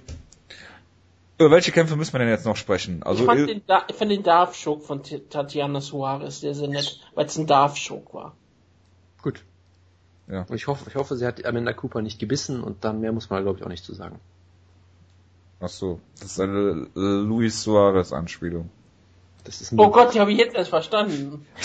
du bist doch derjenige, der eigentlich für Anspielungen zuständig ist und kein Schwein versteht. Uh, ja, wenn ich sie schon nicht verstehe, dann muss ich Jonas auch ein bisschen schämen, oder? Oder sie ist besonders gut. Nein, sie ist besonders schlecht. Ja, also wir, wir müssen über zwei Sachen reden. Ja, Joachim Silver habe ich ja eben schon kurz erwähnt. Das war ein schöner Knockout, mehr muss man das auch nicht sagen. Green Superboy. Ill Will Brooks gegen Ross Pearson. Ja, äh, 29, 28 für alle. Ein durchaus ziemlich enger Kampf. Es gab, okay, es gab keine Media Scores für Will Brooks. TJ DeSantis hat den Kampf, äh, keine, keine für Pearson. TJ DeSantis hat ihn für äh, Ross Pearson gescored, was dann doch etwas, äh, naja, eigen ist. Einer deiner Homies. Ich glaube eher einer von Woodkes Homies, aber gut. Ähm, Weil er Producer ist. Er ist Invicta-Kommentator, ja, also bitte. Das stimmt auch. Also wie, wie auch immer, es war auf jeden Fall, es war auf jeden Fall ein durchaus enger Kampf. Ross Pearson hat sich sehr gut verkauft, hat die Takedowns größtenteils stoppen können, hat äh, Will Brooks in Runde 3 auf jeden Fall hart zugesetzt und die Runde auch klar gewonnen. Und für mich wurde er halt in, letzten, in den ersten zwei Runden dann doch knapp, aber letztendlich klar besiegt. Äh, es war sicherlich nicht die Traumleistung von Will Brooks, die man sich vielleicht so ein bisschen erhofft hat. Ich bin ja auch jemand, der ihm sehr große Chancen einräumt und sehr viel von ihm hält ich glaube, dass Will Brooks tendenziell auch jemand ist, der in fünf Runden Kämpfen deutlich besser ist als in drei Runden Kämpfen. Das Komische ist halt, dass er hier konditionell eingebrochen ist, was ja auch sehr ungewöhnlich ist für ihn. Deshalb, ähm, ich glaube einfach mal, dass es zum Teil auch an den Octagon Jitters lag oder was auch immer, dass er halt oder auch sehr kurz oder dass er, der hatte bestimmt wie Sage Northgard, äh, eine Staph Infection hat sich bei Sage Northgard angesteckt sicherlich. Ähm, oder vielleicht auch einfach daran, dass es ja auch Short Notice für ihn war, glaube ich, dass es ja auch sehr kurzfristig erst eingesprungen und dass er deshalb vielleicht nicht top vorbereitet war. Deshalb äh, nehmen wir, ich glaube, man sollte den Kampf nicht zu, äh, zu, zu viel reininterpretieren. Letztendlich ist das Wichtigste, dass er gewonnen hat gegen jemanden, der ein Gatekeeper ist, aber ein durchaus stilistisch unangenehmer Kämpfer wie Ross Pearson, der hier sich sehr gut verkauft hat. Unterm Strich ist, glaube ich, alles, was zählt. Will Brooks hat gewonnen, das freut mich natürlich. Ich halte weiter sehr viel von ihm und man kann gespannt sein, wie es weitergeht. Und man sollte mal noch auf solche Karrieren wie auf Eddie Alvarez schauen. Nur weil in der UFC, in die UFC kommst du nicht so von der ersten Kampf total überzeugt, hat das nicht sofort was zu sagen. Genau, genau. Und er hat ja auch Eddie Alvarez äh, herausgefordert, indem er Bellator gesagt hat, ohne Bellator zu sagen, was auch sehr schön war. Wir, waren ja, in der, wir waren ja, wir waren ja in der Organisation oder irgend sowas hat er gesagt und warte noch mal ein bisschen auf mich, ich komme dann oder so. Es war, es war noch ganz nett. Ja. Korean Superboy. Superboy. Ja, genau, das ist der eine, der eine Punkt, den ich mir hier aufgeschrieben habe. Ich werde jetzt eine Anspielung machen, die, glaube ich, niemand verstehen wird. Der Korean schon Superboy, Duhu Choi, ist ohne Zweifel für mich der Grise der UFC, ja. Jeder denkt, er wäre zwölf Jahre alt, alle machen Witze darüber, dass er, dass er sich extra äh, von der Schule beurlauben musste für den Kampf und solche Geschichten. Er kommt wirklich raus, ist da am Grinsen wie so ein, ja, wie so ein, wie so ein Superboy. unfassbar süßer Junge, kommt mit der Superman-Musik raus, was auch toll ist. Natürlich. Weil Es gab ja immer wieder Leute, die gesagt haben, okay, der ist jetzt 25, er muss sich langsam mal in Superman eigentlich umbenennen, ja, er ist kein Boy mehr. Den hat, das hat er bestimmt auch gelesen und hat dann dementsprechend seine, seine Musik geändert, um diesen langsamen Übergang zum Superman äh, anzudeuten. Ähm, Superboy ist nicht Superman. ich weiß, aber die Idee, dass, dass ein Mann, dass ein Mann ein erwachsener Junge ist, das verstehst du schon, dieses Konzept, oder? Also okay. Oh Gott. Ja, das, das ist das, worauf immer hinaus. Es wurde nicht, sollte Wer nicht ist denn der bessere Charaktere Superkämpfer? Sage Northcutt oder Duhu Choi? Äh, das hat man hier, glaube ich, sehr deutlich Dohu gesehen. Aber- Ja, ich meine, er hat hier gegen Taro Tavares gekämpft, einen wirklich wunderbaren Veteran, der eigentlich alles gut kann, der es wunderbar gemacht hat, den Kampf dreckig zu machen, Takedowns zu holen. Es gab, Er sollte, mit der, tollen, Inso- er sollte mal mit der Internationalen rauskommen. es gab, es gab diesen tollen Moment, wo du, wo Taro Tavares sich an die, die Beine von ihm klammert am Boden und du Choi guckt da einfach so dumm in der Gegend rum und alle lachen sich kaputt, weil er so diesen absurden Gesichtsausdruck hat, so, hm, ja, hm, okay, ich stehe jetzt, glaube Ja. ich, mal wieder auf. Und irgendwann war es ja wirklich so. Irgendwo war es wirklich ja so, dass, dass du Troy einfach gesagt okay, ich stehe jetzt auf und ich knock dich jetzt aus. Und drei Sekunden später lag Terry Tavares einfach bewusstlos am Boden. Er hat ihn wirklich mit der ersten Kombination einfach brutal ausgenockt, nachdem er wieder stand und einfach so, als hätte er wirklich diesen Schalter umgelegt, so, okay, ich habe jetzt genug mit dir gespielt, ich mache jetzt mal Schluss. Und danach hat er wieder süß gegrinst und hat einen Kampf gegen Cap Swanson gefordert und hat dann gesagt, ja, aber Cap Swanson kämpft ja gegen Kawajiri, also falls Kawajiri gewinnt, nehme ich auch zur Not, so nach Motto. Also rundum sympathische Leistung, großartiger Kämpfer, wunderbare Schlagkraft. Zu Recht auch Team Schlagkraft, da ist der Name wirklich Programm bei ihm und ja, absoluter großartiger Kämpfer. Ich war dann zu dem Zeitpunkt ein bisschen deprimiert, dass ich den Kampf nicht in Korea gucken konnte. Aber naja, was willst du machen? Es geht ein Gespenst um. Das ist eine Kommunismus-Anspielung von mir. Die jetzt keiner versteht. Herzlichen Glückwunsch. Gut, ich habe heute sehr spannenden Artikel über Jeff Monson ge- gelesen, der jetzt für die Kommunistische Partei Russlands arbeitet. Ja. Aber das werden wir jetzt, glaube ich, nicht mehr besprechen. Nein, das werden wir nicht. Den hat übrigens äh, Daniel Cormier im Stand geschlagen. Neben ähm, Gray Maynard hat ja mal gekämpft auf der Karte. Er hat gewonnen, was natürlich genau zeigt, dass wenn du große Probleme in deiner Karriere hast, musst du einfach nur die Gewichtsklasse wechseln und alle deine Probleme sind weg. Ich hoffe, Gray Maynard kämpft gegen Anthony Pettis. Ich dachte, du sagst gegen Sage Northcutt. Nein, Anthony Pettis im Featherweight.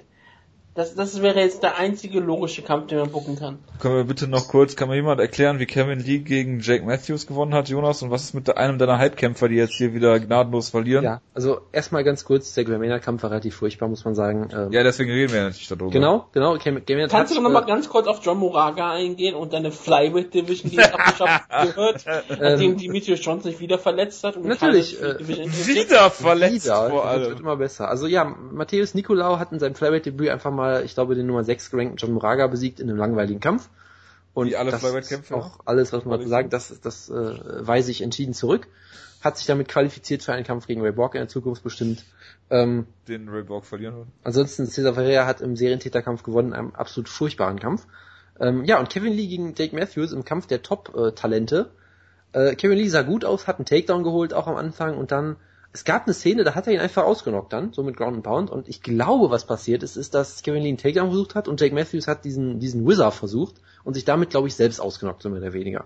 Also er ist halt irgendwie so ein bisschen auf dem Kopf gelandet, danach war einfach der Kampf vorbei Er hat Weil er hat- verzaubert. weil er hat sofort äh, aufgehört, sich zu verteidigen und dann hat Kevin Lee halt gesagt, ja okay, dann gehe ich halt in die Backmount und hau ein bisschen auf ihn ein und dann war der Kampf vorbei. Also ich glaube, Jake Matthews hat sich größtenteils selbst äh, Flash KO'd so ein bisschen. War halt ein bisschen schade, weil der Kampf war bis dahin eigentlich ziemlich interessant und ich mag beide sehr gerne, aber naja, was willst du machen? Und das war, ja, Ji Jing Liang möchte Wutke sicherlich drüber reden. Nein. Tough. China. Tough never die. China, never die. Das, äh, hast, du hast doch gesagt, dass wenn Tough China nochmal zurückkommt, wäre das die einzige Tough Staffel, die du nochmal gucken würdest. Ja, also wenn Tough China 2 kommt, schaue ich es mir zu 100% wieder und würde wieder Reports geben. Das, das verspreche ich zu 100%. Du, hast, du, du erinnerst dich daran, dass du das letzte Mal auch einfach aufgehört hast zu gucken, ne? ja, aber die Sendung absolut schrecklich war. Ja, meine China wieder- 2 wird besser. Ich würde erstmal wieder Naja, also Moment Merkst mal, du, wenn die UFC sich schon dafür entscheidet, ein Produkt nicht weiterzumachen, dass es wirklich dann Ich habe grottig aber sein muss. jeden Kampf Aber- geschaut. Aber Jojo, Moment mal, das wird ja dann, also Tough China, China 2 wird ja unter ganz anderen Vorzeichen stehen, weil dann die UFC ja China gehört quasi. Ach so. das Dann, dann, dann, wird, dann werden ja die Conor ganz McGregor großen, gehört dann China. dann werden die ganz großen Geschütze aufgefahren für Tough China 2. Klar. Das, da kann man Im sich sicher des sein, Wortes, ne?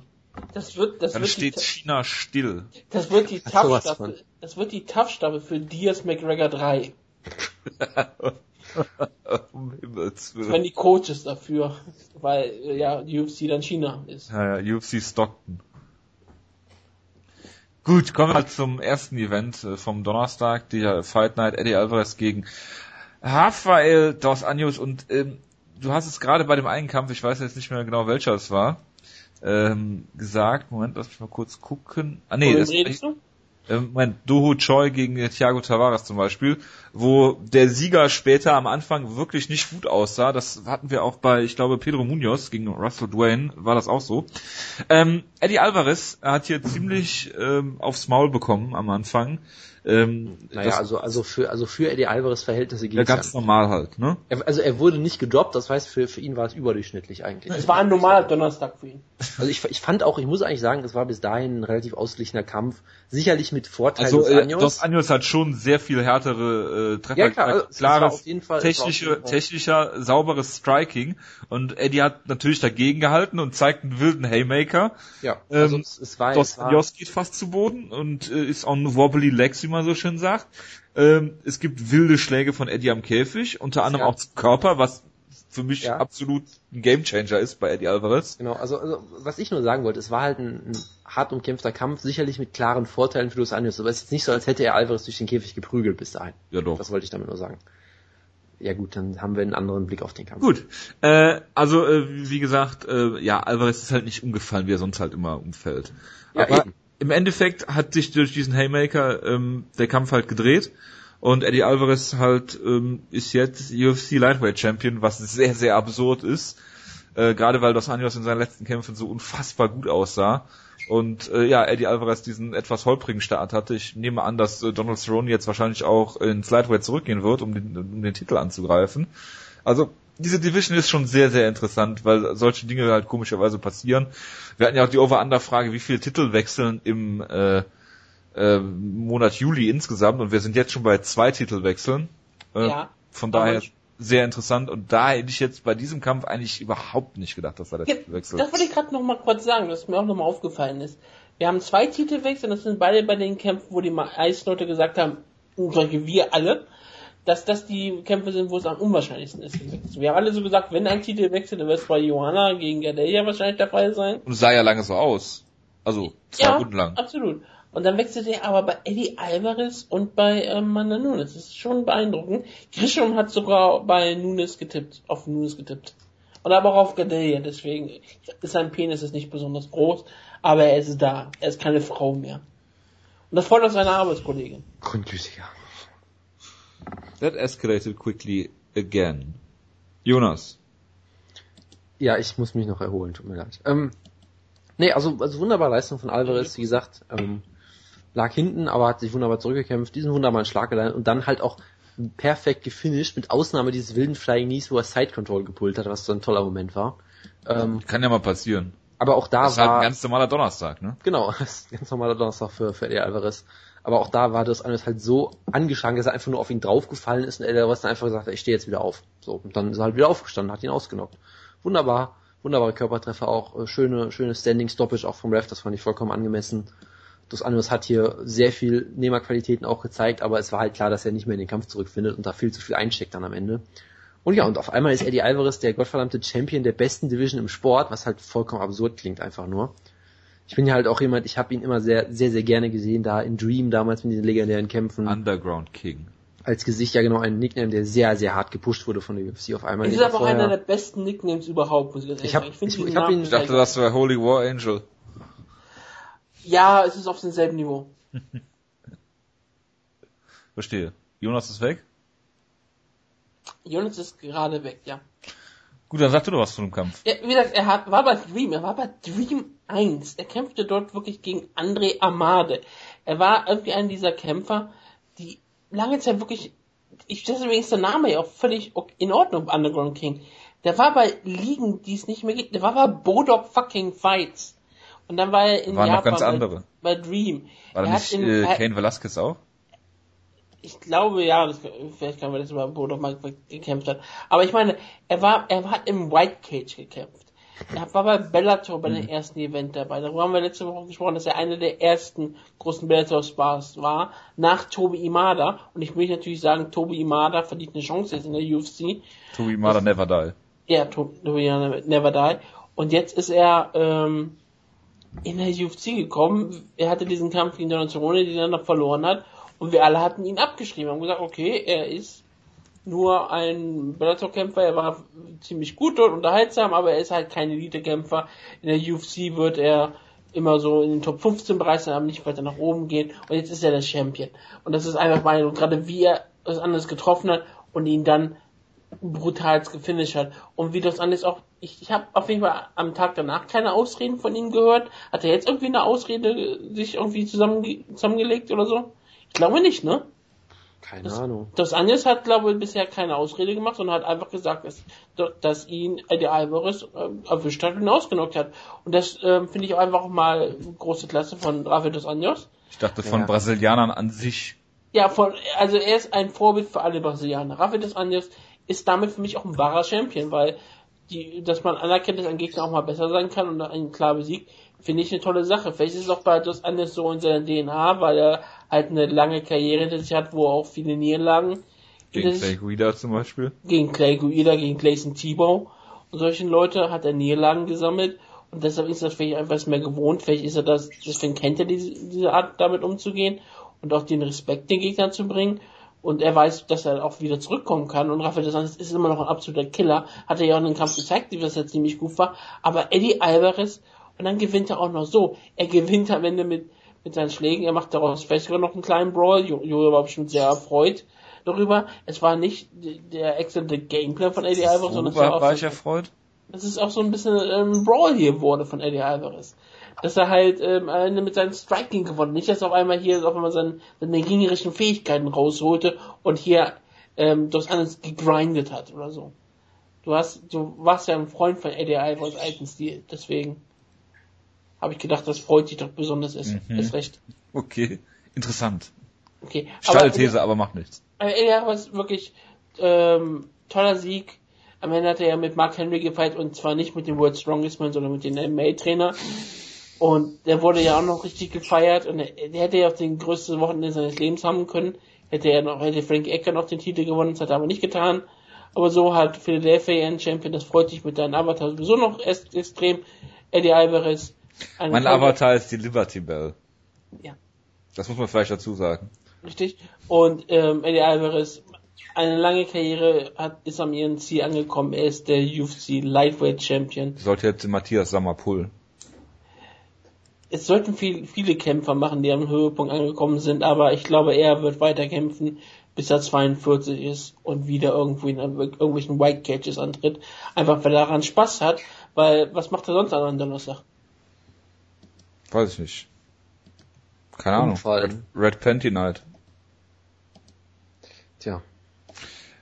Sehe ich das jetzt richtig? Ist ich Du hast den das ein- schwere Kreuz als einziger als den einziger? Derek Lewis gegen Roy Nelson Kampf gesehen und Wutke hat letzte Woche gesagt, er ist Optimist und sagt, dass er drei Runden lang geht und hat den Kampf nicht geguckt, weil es natürlich Erstmal, schrecklich äh, war. Weil ich wusste, dass er drei Runden geht. Wutke, ich verlange, dass du dich in die Ecke stellst für dieses Segment. Du solltest dich mal schämen, dass du als Heavyweight-Beauftragter diesen Kampf nicht guckst. Ich bin nicht Heavyweight Weil beauftragt. es war, es war der, der heavyweightigste Heavyweight-Kampf, den ich je gesehen habe. Es war absolut herrlich.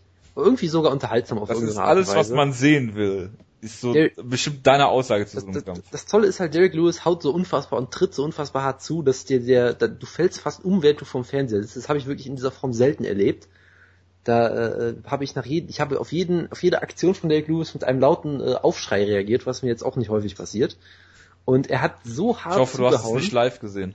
dass, äh, nein, habe ich nicht, dass Roy Nelson äh, einen sehr roten Bauch hatte auf einmal, nach ungefähr 10 Sekunden des Kampfes. Und er hat so hart zugetreten, dass Roy Nelson versucht hat, ihn zu, ihn zu grappeln. Und Was? wenn, ja, und wenn du Roy Nelson so hart triffst, dass er mit dir grappeln will, dann weißt du, dass du, das, weil das hat er gegen JDS nicht gemacht. Das, also gut, er hat immer wieder Takedowns versucht, klar, aber generell versucht er eigentlich meistens zu striken und er wurde hier so verprügelt, dass er noch nicht mal, ich glaube, er hat keine einzige recht, keinen einzigen rechten Schwinger versucht gefühlt, weil er so hart verprügelt wurde von Derek Lewis. Das Problem ist halt, Derek Lewis hat relativ furchtbare Takedown-Defense und Ron Nelson hat ihn hier äh, die NCAA-mäßig immer wieder zu Boden genommen. Ähm, das Tolle ist aber auch wieder Ron Nelson, der bekannt ist als super Grappler, kann Derek Lewis am Boden nicht kontrollieren, der einfach immer wieder aufsteht und damit meine ich wirklich, dass er Ron Nelson einfach weggeschubst hat. So, das sind auch Sweeps in der Form, wie ich sie noch nie gesehen habe. Er hat einfach teilweise den Arm ausgefahren, in der Side Control einfach Ron Nelson weggeschubst und dann ist Ron Nelson umgefallen und dann ist Derek Lewis wieder aufgestanden. Es war absolut ein absolutes Fest, muss man sagen. Derek Lewis hat die erste Runde relativ klar gewonnen durch sein brutales Striking. Die zweite Runde wurde er gefühlte 17 Mal zu Boden genommen von Roy Nelson. Es war absolut furchtbar. Äh, Leute haben es gehasst. Äh, Derek Lewis hat auch schon gesagt, dass Roy Nelson versucht hat, ihn zu schwängern. Also das ist so diese, diese typische Derek Lewis äh, äh, äh, ja Sprech so. Ähm, und dann in der dritten Runde hat Roy Nelson immer wieder Takedowns geholt und Derek Lewis hat den Kampf in den letzten 10 Sekunden, glaube ich, gewonnen, weil er einfach in den letzten 10 Sekunden versucht hat, Roy Nelson umzubringen und es auch fast geschafft hätte. Ähm, es gab einen wunderbaren Schlag, so einen rechten Schwinger, wo es war, glaube ich, ein Kaugummi, es hätte aber auch guten Zahn oder der Kiefer von Ryan Nelson sein können, der im hohen Bogen einfach wegflog, wo ich weiterhin nicht verstehe, wie er nicht tot umgefallen ist. Also wenn Derek Lewis ihn hier damit ausgenockt hätte, 10 Sekunden vom Ende, wäre es der Kampf des Jahres für mich gewesen, weil es so perfekt gewesen wäre als Comeback einfach. Und so war ich halt furchtbar enttäuscht, weil ich dachte halt, okay, Ryan Nelson hat so viele Takedowns geholt, der wird den Kampf auf jeden Fall gewinnen. Und dann war ich einfach so glücklich. Derek Lewis hat den Kampf gewonnen per Split Decision. Es war ein enger Kampf. Ich, ich habe eigentlich kein Problem damit, weil Nelson halt wirklich null äh, Schaden angerichtet hat. Er hat einfach nur Takedowns geholt und auf ihn draufgelegen und ist dann weggeschubst worden.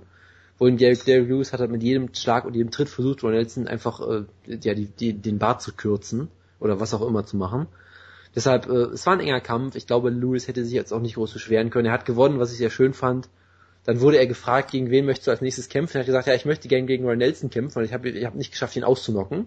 Ist auch typisch Derek Lewis, also absolut großartig dieser Typ. Unfassbar und unterhaltsam immer wieder. Er hat mir natürlich klare Schwächen gezeigt in dem Kampf, aber es ist Heavyweight. Das, das hat diesen gewissen Charme. Meistens bin ich ja für diesen Heavyweight-Charme im, Gegensatz, im Gegensatz zum Woodke nicht so empfänglich. Meistens sind das so Kämpfe, die ich kacke finde. Aber wenn Derek Lewis mitkämpft, ist es geil und Woodke, du solltest dich wirklich schämen. Jonas, ich will noch kurz was sagen. Ich rege mich gerade über die Webseite auf. Und zwar sehr. Welche? Ich möchte gerade endlich Über mal... Ja, über Schlagkraft.de. Was haben die dir denn getan? Schlagkraft.de. Ich rege mich jetzt nämlich echt überauf über die Team Schlagkraft-Seite. Denn ich wollte gerade mal nachgucken, weil mir etwas aufgefallen ist.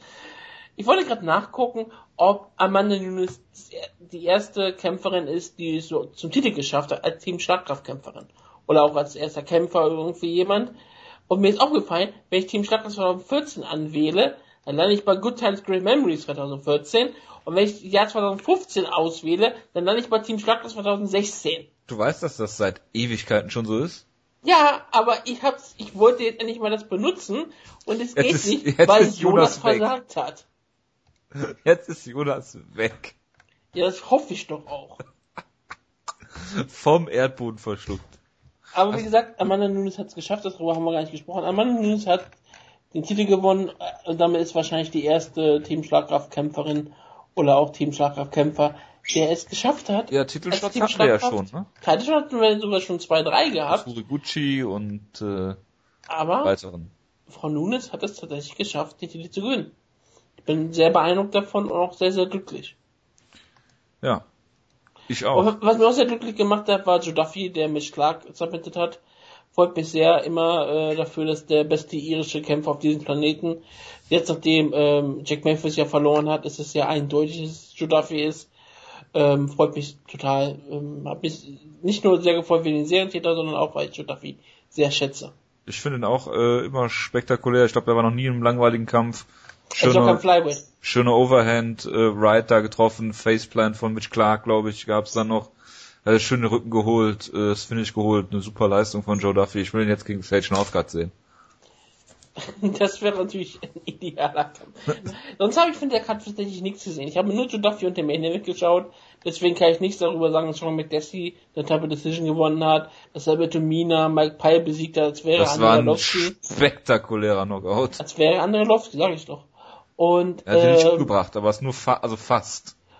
Und Gilbert The Fire Burns, der nicht, nicht The Fire Burns ist, hat auch gewonnen gegen Lukas Olejewski. Ja, ähm, Pedro Munoz sah schlecht aus gegen Russell Duane, bevor er ihn in eine äh, Guillotine geholt hat. Typischer Jonas, Halb, Jonas Halbkämpfer wahrscheinlich. Ja, Jonas ist wieder da. Jonas Submission des Jahres Kandidat, möchte ich einfach mal sagen. Ich fand so die Submission absolut billigen großartig. Guillotine Choke. Naja, die Art und Weise, wie er ihn da reingepult hat, fand ich schon Ja, großartig. Und, äh, ja, er, er sah nicht gut aus, das ist richtig, aber er hat den Kampf wunderbar dann gefinisht. Wer, Was willst, was, was willst du mehr? Ja. Ja, Munoz. Topology, es ein Armbar war. Ja, das ist Nein. vollkommen falsch. Das war eine Guillotine. Armlock steht da. Es war eine Arm in Guillotine, glaube ich, aber das war also auch alles, was klarer kann man das eigentlich gar nicht machen. Ich habe den Kampf nicht gesehen, deswegen kann ich dir nicht sagen. Redest aber trotzdem drüber. Haben wir jetzt schon über alle Kämpfe dazwischen geredet? Ist Ja, eigentlich- haben wir. Weil das Ja. ist auch nicht so wirklich interessant, was dazwischen passiert ist. Naja, Muss Also noch was zu Joe Duffy sagen. Ja, Duffy sah sehr gut aus. Alan Jabin gegen Bilal Muhammad war sehr unterhaltsam, aber jetzt auch nichts, worüber man reden muss. Nee, tun wir auch nicht. Ähm, ja, das, das, das Kinn von Mike Pyle wurde durch Andrei Arlovski gebrochen. Das hat man hier wieder ganz klar gesehen mit einem sehr schönen Flying Knee Knockout von Abel Tomina. Und äh, war sonst noch irgendwas? Nein. Ja, passt, schon. passt schon. Der Cowboy hat gewonnen, Felipe Arantes. Das hat mich sehr gefreut per Submission. Ja. Äh, ja. Und ansonsten äh, gab's halt, es gab halt einen Rekord hier mit fünf Finishes äh, per Submission in Folge, äh, was natürlich für ganz unterhaltsame Kämpfe gemacht hat, aber jetzt auch nichts, worüber man dezidiert reden müsste, glaube ich. Frankie hat jetzt auch einen Rekord, ne? Über sechs Stunden im Octagon. Ja. Ja. Das ist faszinierend. Gut.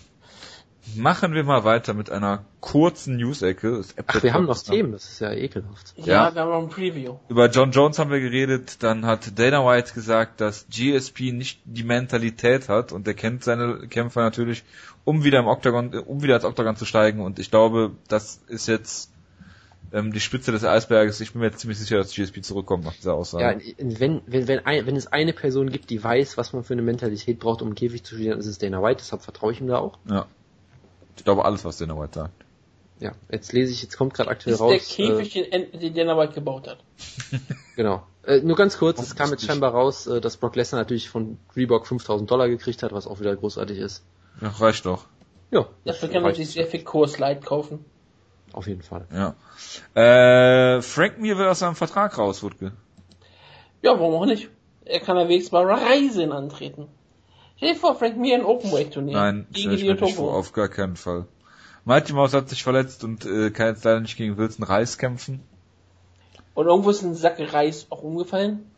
Ja, für, für Wilson Reis ist das auf jeden Fall, glaube ich, ein großer Glück. Ja, von der Relevanz her ist ein Zack Reis natürlich ungefähr so gut wie Michael Bisping gegen Dan Henderson, was sie bucken wollen. Äh, vorzugsweise in Manchester um den Titel. Äh, Chris Whiteman sagt dazu, äh, End of the day, I feel I'm the best in the world and I will get my belt back by beating whoever it takes, but this is a joke of a system. Das ist wie Bellator. Du buchst halt die Kämpfe, die die Leute sehen wollen. Ich glaube, sehr viele Leute wollen Dan Henderson gegen Michael Bisping sehen. Das Dan Henderson ist Tab- hast du auch 3 einen und Tab- 6 in seinen letzten Kämpfen, glaube ich. 2 und 2 Ja. im Middleweight. Aber wir haben doch darüber auch schon gesprochen. Es Ja, es- ich finde es aber eine Katastrophe. bietet sich es jetzt an und es ist der Kampf, der wahrscheinlich der bekannteste Kampf in der Karriere von Michael Bisping ist. Und wahrscheinlich auch immer noch der wichtigste Kampf der Karriere von Michael Bisping ist. Da ist der Titelgewinn sogar nicht so besonders Ich wichtig, glaube, weil, wichtig. weil Rockhold ist kein so großer Star und keine so große Starwirkung hatte UFC 100. Also deswegen sage ich, äh, Michael Bisping muss diese Geister von sich ähm, weisen und damit kann er zeigen, dass er ein echter Champion ist, indem er eine solche Nieder Niederlage wettmacht.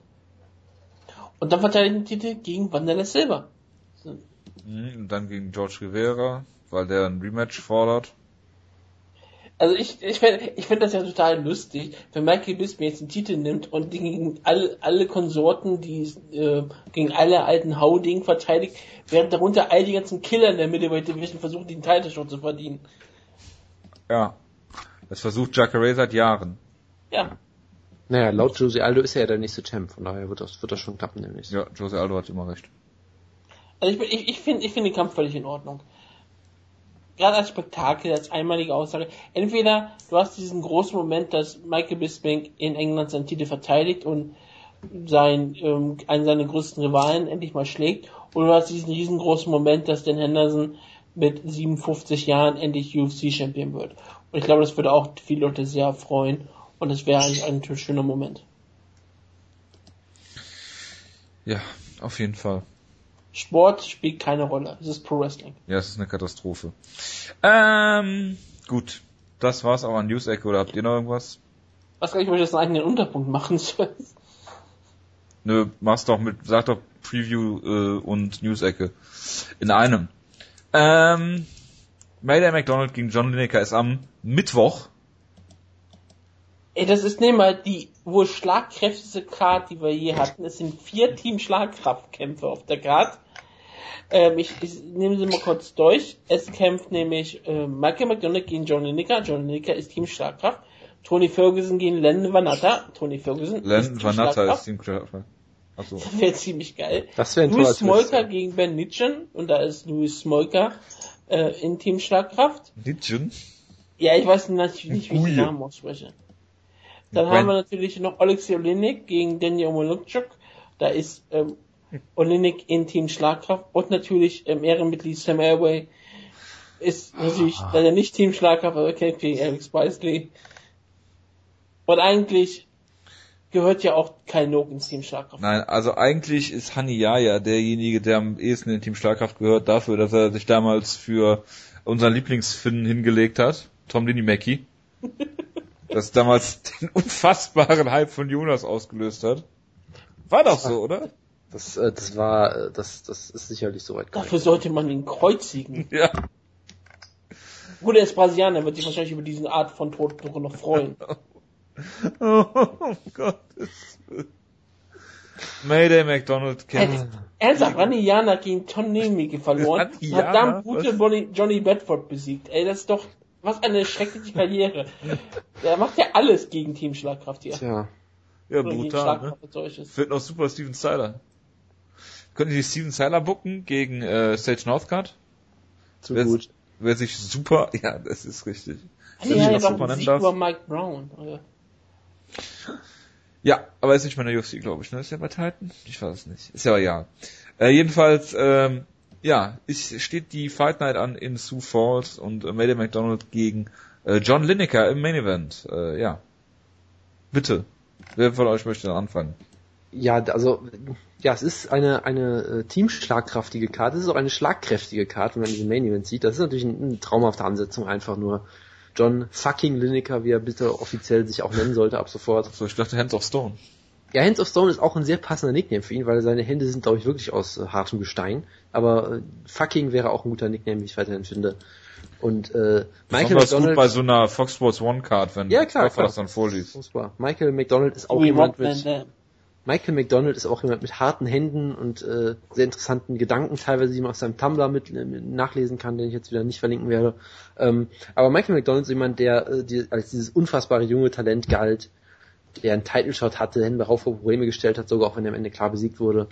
Und der danach halt dann doch, äh, ja, doch ziemlich abgefallen ist irgendwie. Der halt lange verletzt war. Ich glaube, Handverletzungen hat er, glaube ich, vor allem gehabt, wo er dann halt auch nicht schlagen konnte, im wahrsten Sinne des Wortes.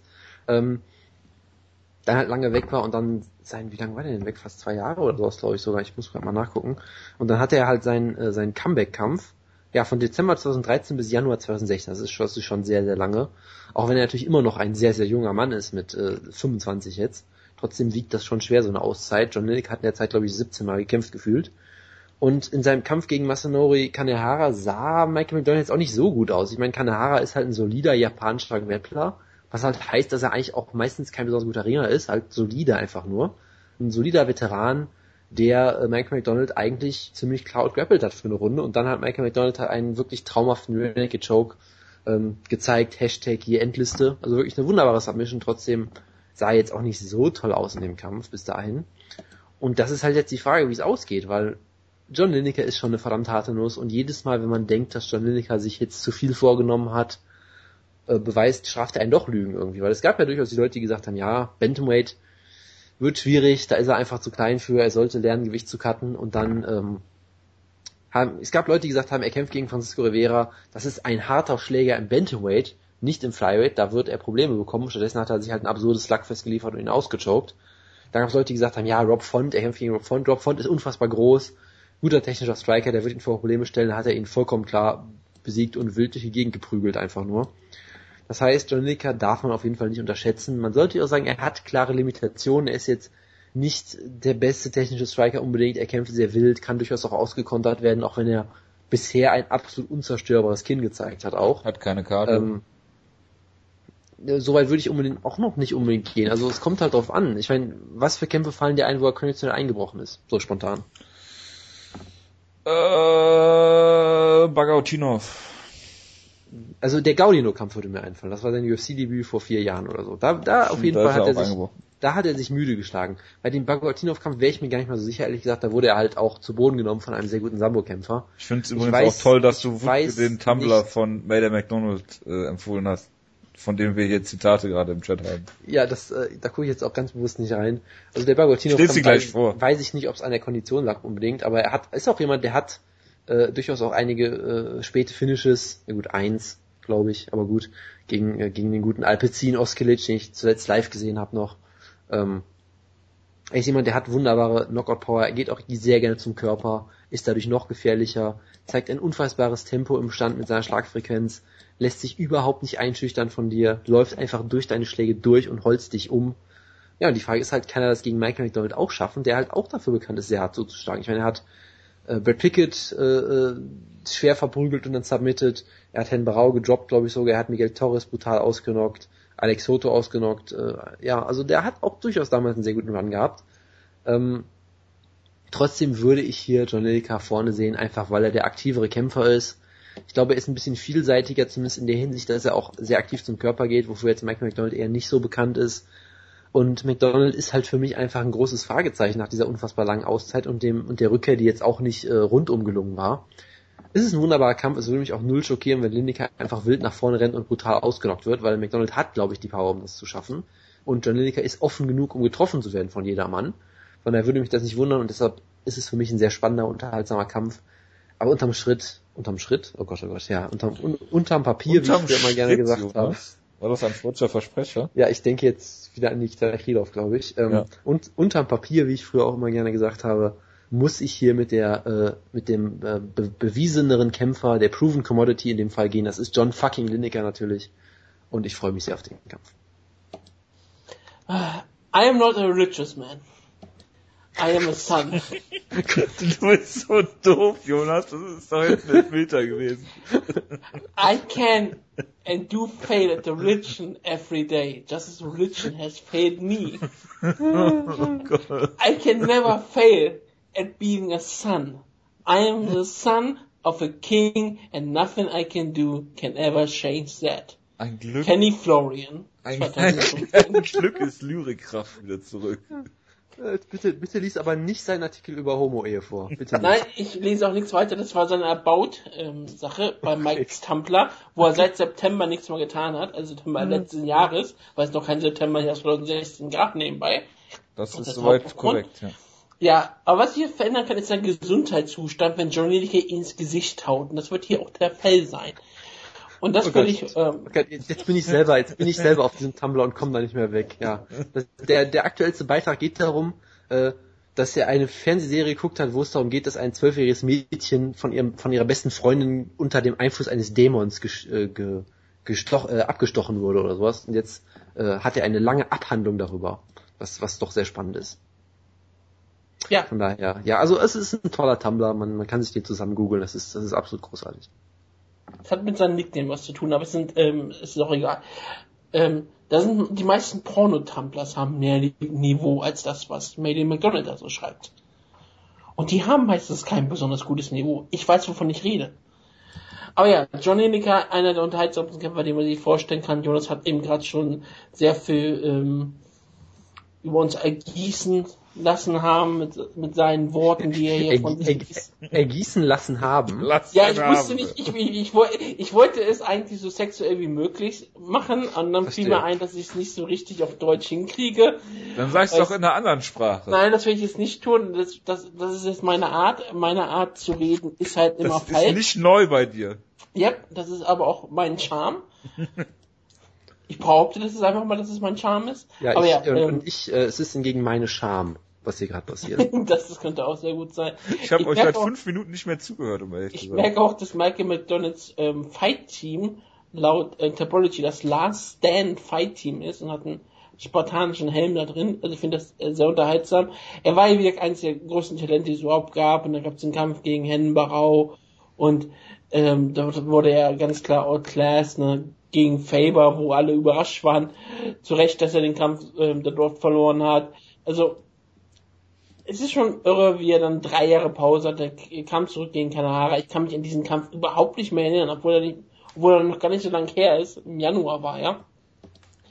Deswegen bin ich ähm, frohen Mutes, Michael McDonald wieder, zu, wieder zum ersten Mal zu sehen nach drei Jahren, obwohl ich ihn, wie gesagt, im Januar schon gesehen habe.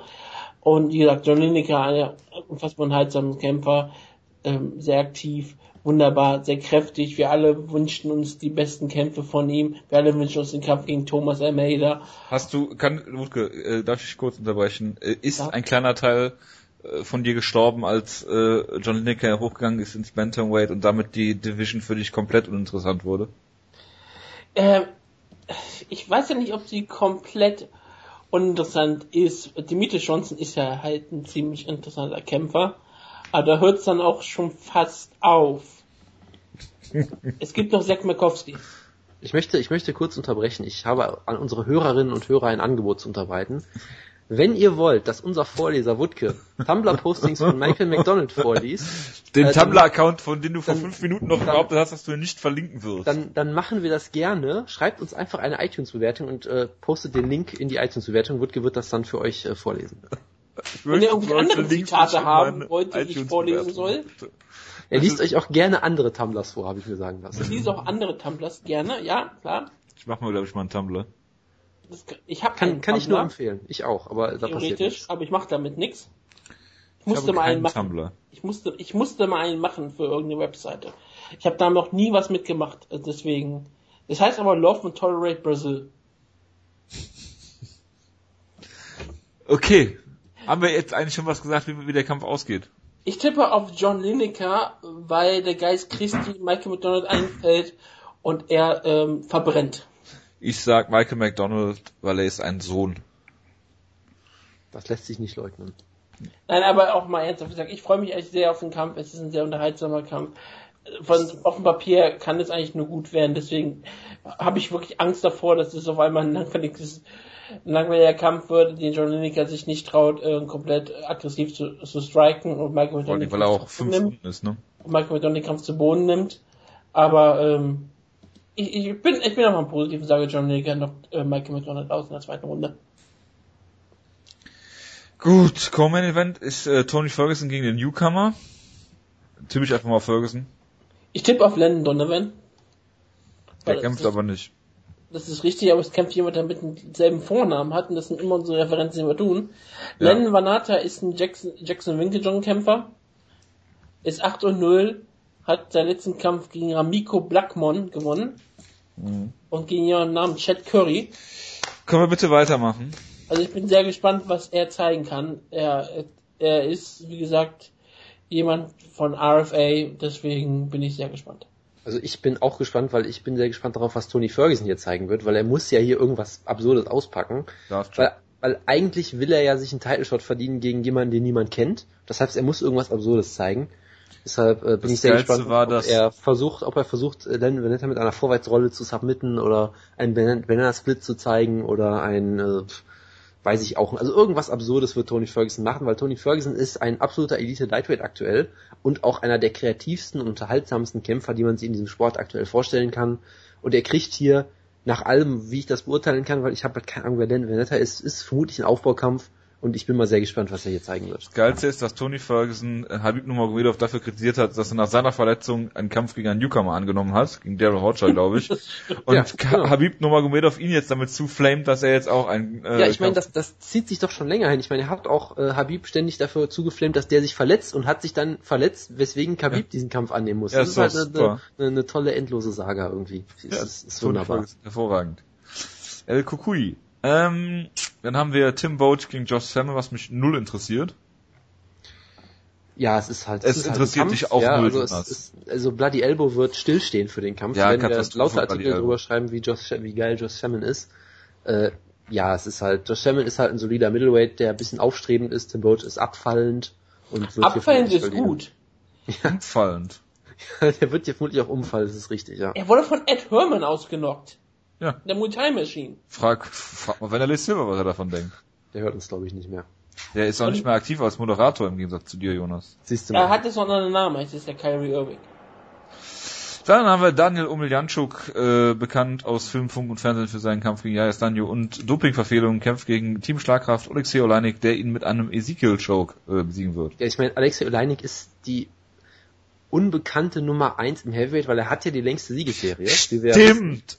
Aus, aus ich dem das, hab ich das ja. nur vergessen können? ähm, und dementsprechend wird er sich hier auch einen Title-Shot verdienen. Er Scheiße, ich muss Master FF noch fragen, wie Stipe gegen Alexei Oleinik ausgehen würde. Er wird hier, ich, ich glaube, er wird hier einen, einen alten Trick äh, pullen, wie es damals Ares gemacht hat, der WXW. Er wird einen Gi irgendwie in den Käfig schmuggeln, damit er einen Ezekiel-Choke anbringen kann, während der Ref gerade nicht hinguckt, weil der geht ja eigentlich nur mit Gi. Und Ja. dann wird er, wird er, wird er äh, Daniel Olemenchuk mit diesem Stoff auschoken und den dann schnell wieder aus dem Ring werfen, wenn der Ref sich umdreht und damit wird er gewinnen. Und wenn der Ref ihn umdreht, sich vorher umdreht, wird er sagen, der hat meinen Gi geklaut. genau, so wird's laufen. Ja. Darf man mit seiner eigenen Hose eigentlich choken? Und äh, wenn der Ref ihm den Gi wegnimmt, wird er sich noch einen aus der Hose ziehen. Das wird also alles wunderbar klappen. Darf man mit seiner eigenen Hose choken? In ähm, MMA.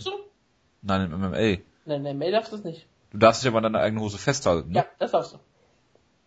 Gut. So viel dazu.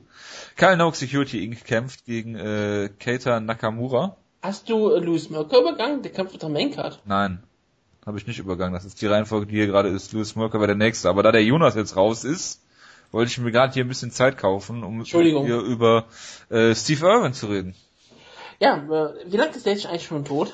Das muss ich mal, da ich ja immer bei Wikipedia bin, Ewig, ne? Also das müsste schon 2006 oder so gewesen sein. zwei, genau, 2006, 4. September 2006. Ist auch schon zehn Jahre tot. Ja, meine ich, das ist, das müsste schon ewig lange her sein. Er war der zweite Mensch, der von einem äh, Stachelrochen äh, umgebracht worden ist. Ne? Ich, mich würde mal interessieren, ob es mittlerweile noch mehr gibt. Bestimmt. Das sind ja keine ungefährlichen Tiere. Aber die, man ist, glaube ich, da sehr, sehr selten und so weit unter Wasser, dass man davon angegriffen wird. Aber ja, Kainok gegen Keita Nakamura. Kainok hat ja äh, einen letzten sehr, sehr beeindruckenden Sieg gefeiert über ähm, ähm, Peter Sobotta und dazwischen hat er nochmal einen Kampf gehabt und glaube ich. Ich habe erst, ich habe gedacht, der, der Peter Sobotta Kampf war sein letzter Kampf. Er hat aber auch davor noch gegen Alex Morono gekämpft und per Split Decision verloren. Und auch auf der Lola gegen Condecard, genauso wie Mayday McDonald. Habe ich die Karte überhaupt geschaut, frage ich mich langsam. Es ist echt irre, wie ich überhaupt keine Erinnerung an diese Karte habe. Ähm, ja, ähm, aber ja, Kainok wird hier zurückkommen und gewinnen. War das nicht auch serientierter Kampf, Kyle Noak gegen äh, Morono? Das Du hast recht, das war ein sehr guter Kampf. Der erste des Jahres. Wo sich direkt, glaube ich, alle in die Nesseln gesetzt haben. Louis Molker gegen Ben Nguyen oder Nguyen oder wie auch immer man ihn ausspricht. Nguyen, Nguyen. Nguyen vermutlich. Ben Ja. 10. ja, das ist, das ist eine, das ist eine wunderbare Ansetzung, weil es ist ja schließlich auch Flyweight. Ähm, Luis Molker, Team Schlagkraft, auch der L4L Fighter to Watch des Jahres, der glaube ich jetzt zum ersten Mal dieses Jahr kämpft, kann das sein? Ja, erster Kampf des Jahres. Genau, das ist natürlich erstmal perfekt, wenn man den so hypt und dann kämpft er erstmal ein halbes Jahr nicht. Ja gut, da, da, damit kennst du dich natürlich nicht Es aus. ist, es ist ein wunderbarer Kampf eigentlich, weil Ben Nguyen hat mir bisher auch sehr gut gefallen in der UFC. Hat zwei Kämpfe, er hat Alpecin Oskilic brutalst ausgenockt in 4 Minuten 59 Sekunden, also auch genau passend, ähm, und hat dann Ryan Benoit oder Benoist oder wie auch immer man ihn jetzt wieder ausspricht, äh, submitted in einem Kampf, wo er, glaube ich, auch sehr beeindruckend aussah und ihn furchtbar verprügelt hat. Also äh, äh, Nguyen hat auf jeden Fall äh, wunderbare Knockout-Power, das kann man sagen. Äh, Gerade fürs Flyweight hat bisher beide Gegner schwer, schwerst angeschlagen in der UFC. Und das könnte natürlich für Luis Molka ein Problem werden, weil Luis Molka ist jetzt nicht der geborene Finisher im Stand, ja, außer wenn er jetzt einen Superkick auspackt. Da kann natürlich sich niemand gegen verteidigen, aber ansonsten ist er jemand, der eher über sein Grappling kommt, hat da ja eigenhändig die Karriere des äh, besten irischen Kämpfers Paddy Houlihan beendet, indem er ihn eine, einen genetischen Fehler verpasst hat, war es, glaube ich, ne? Ähm, Ja, Yep, Faktor eine 5. Blutkrankheit. Genau, hat ihm eine Blutkrankheit gegeben. Ben Nguyen hat auch einen der besten Nicknames, den er sich vorstellen kann, nämlich 10. Einfach die Zahl 10, scheinbar laut Sherlock. Ähm, Das ist eine ja. Serie, Das Ben ist 10. eine Kinderserie, die äh, relativ neu ist und ist hervorragend, dass Wutke die kennt. Relativ neu ist gut, glaube ich, ist auch schon zehn Jahre alt. Du weißt, dass ich 30 Jahre alt bin?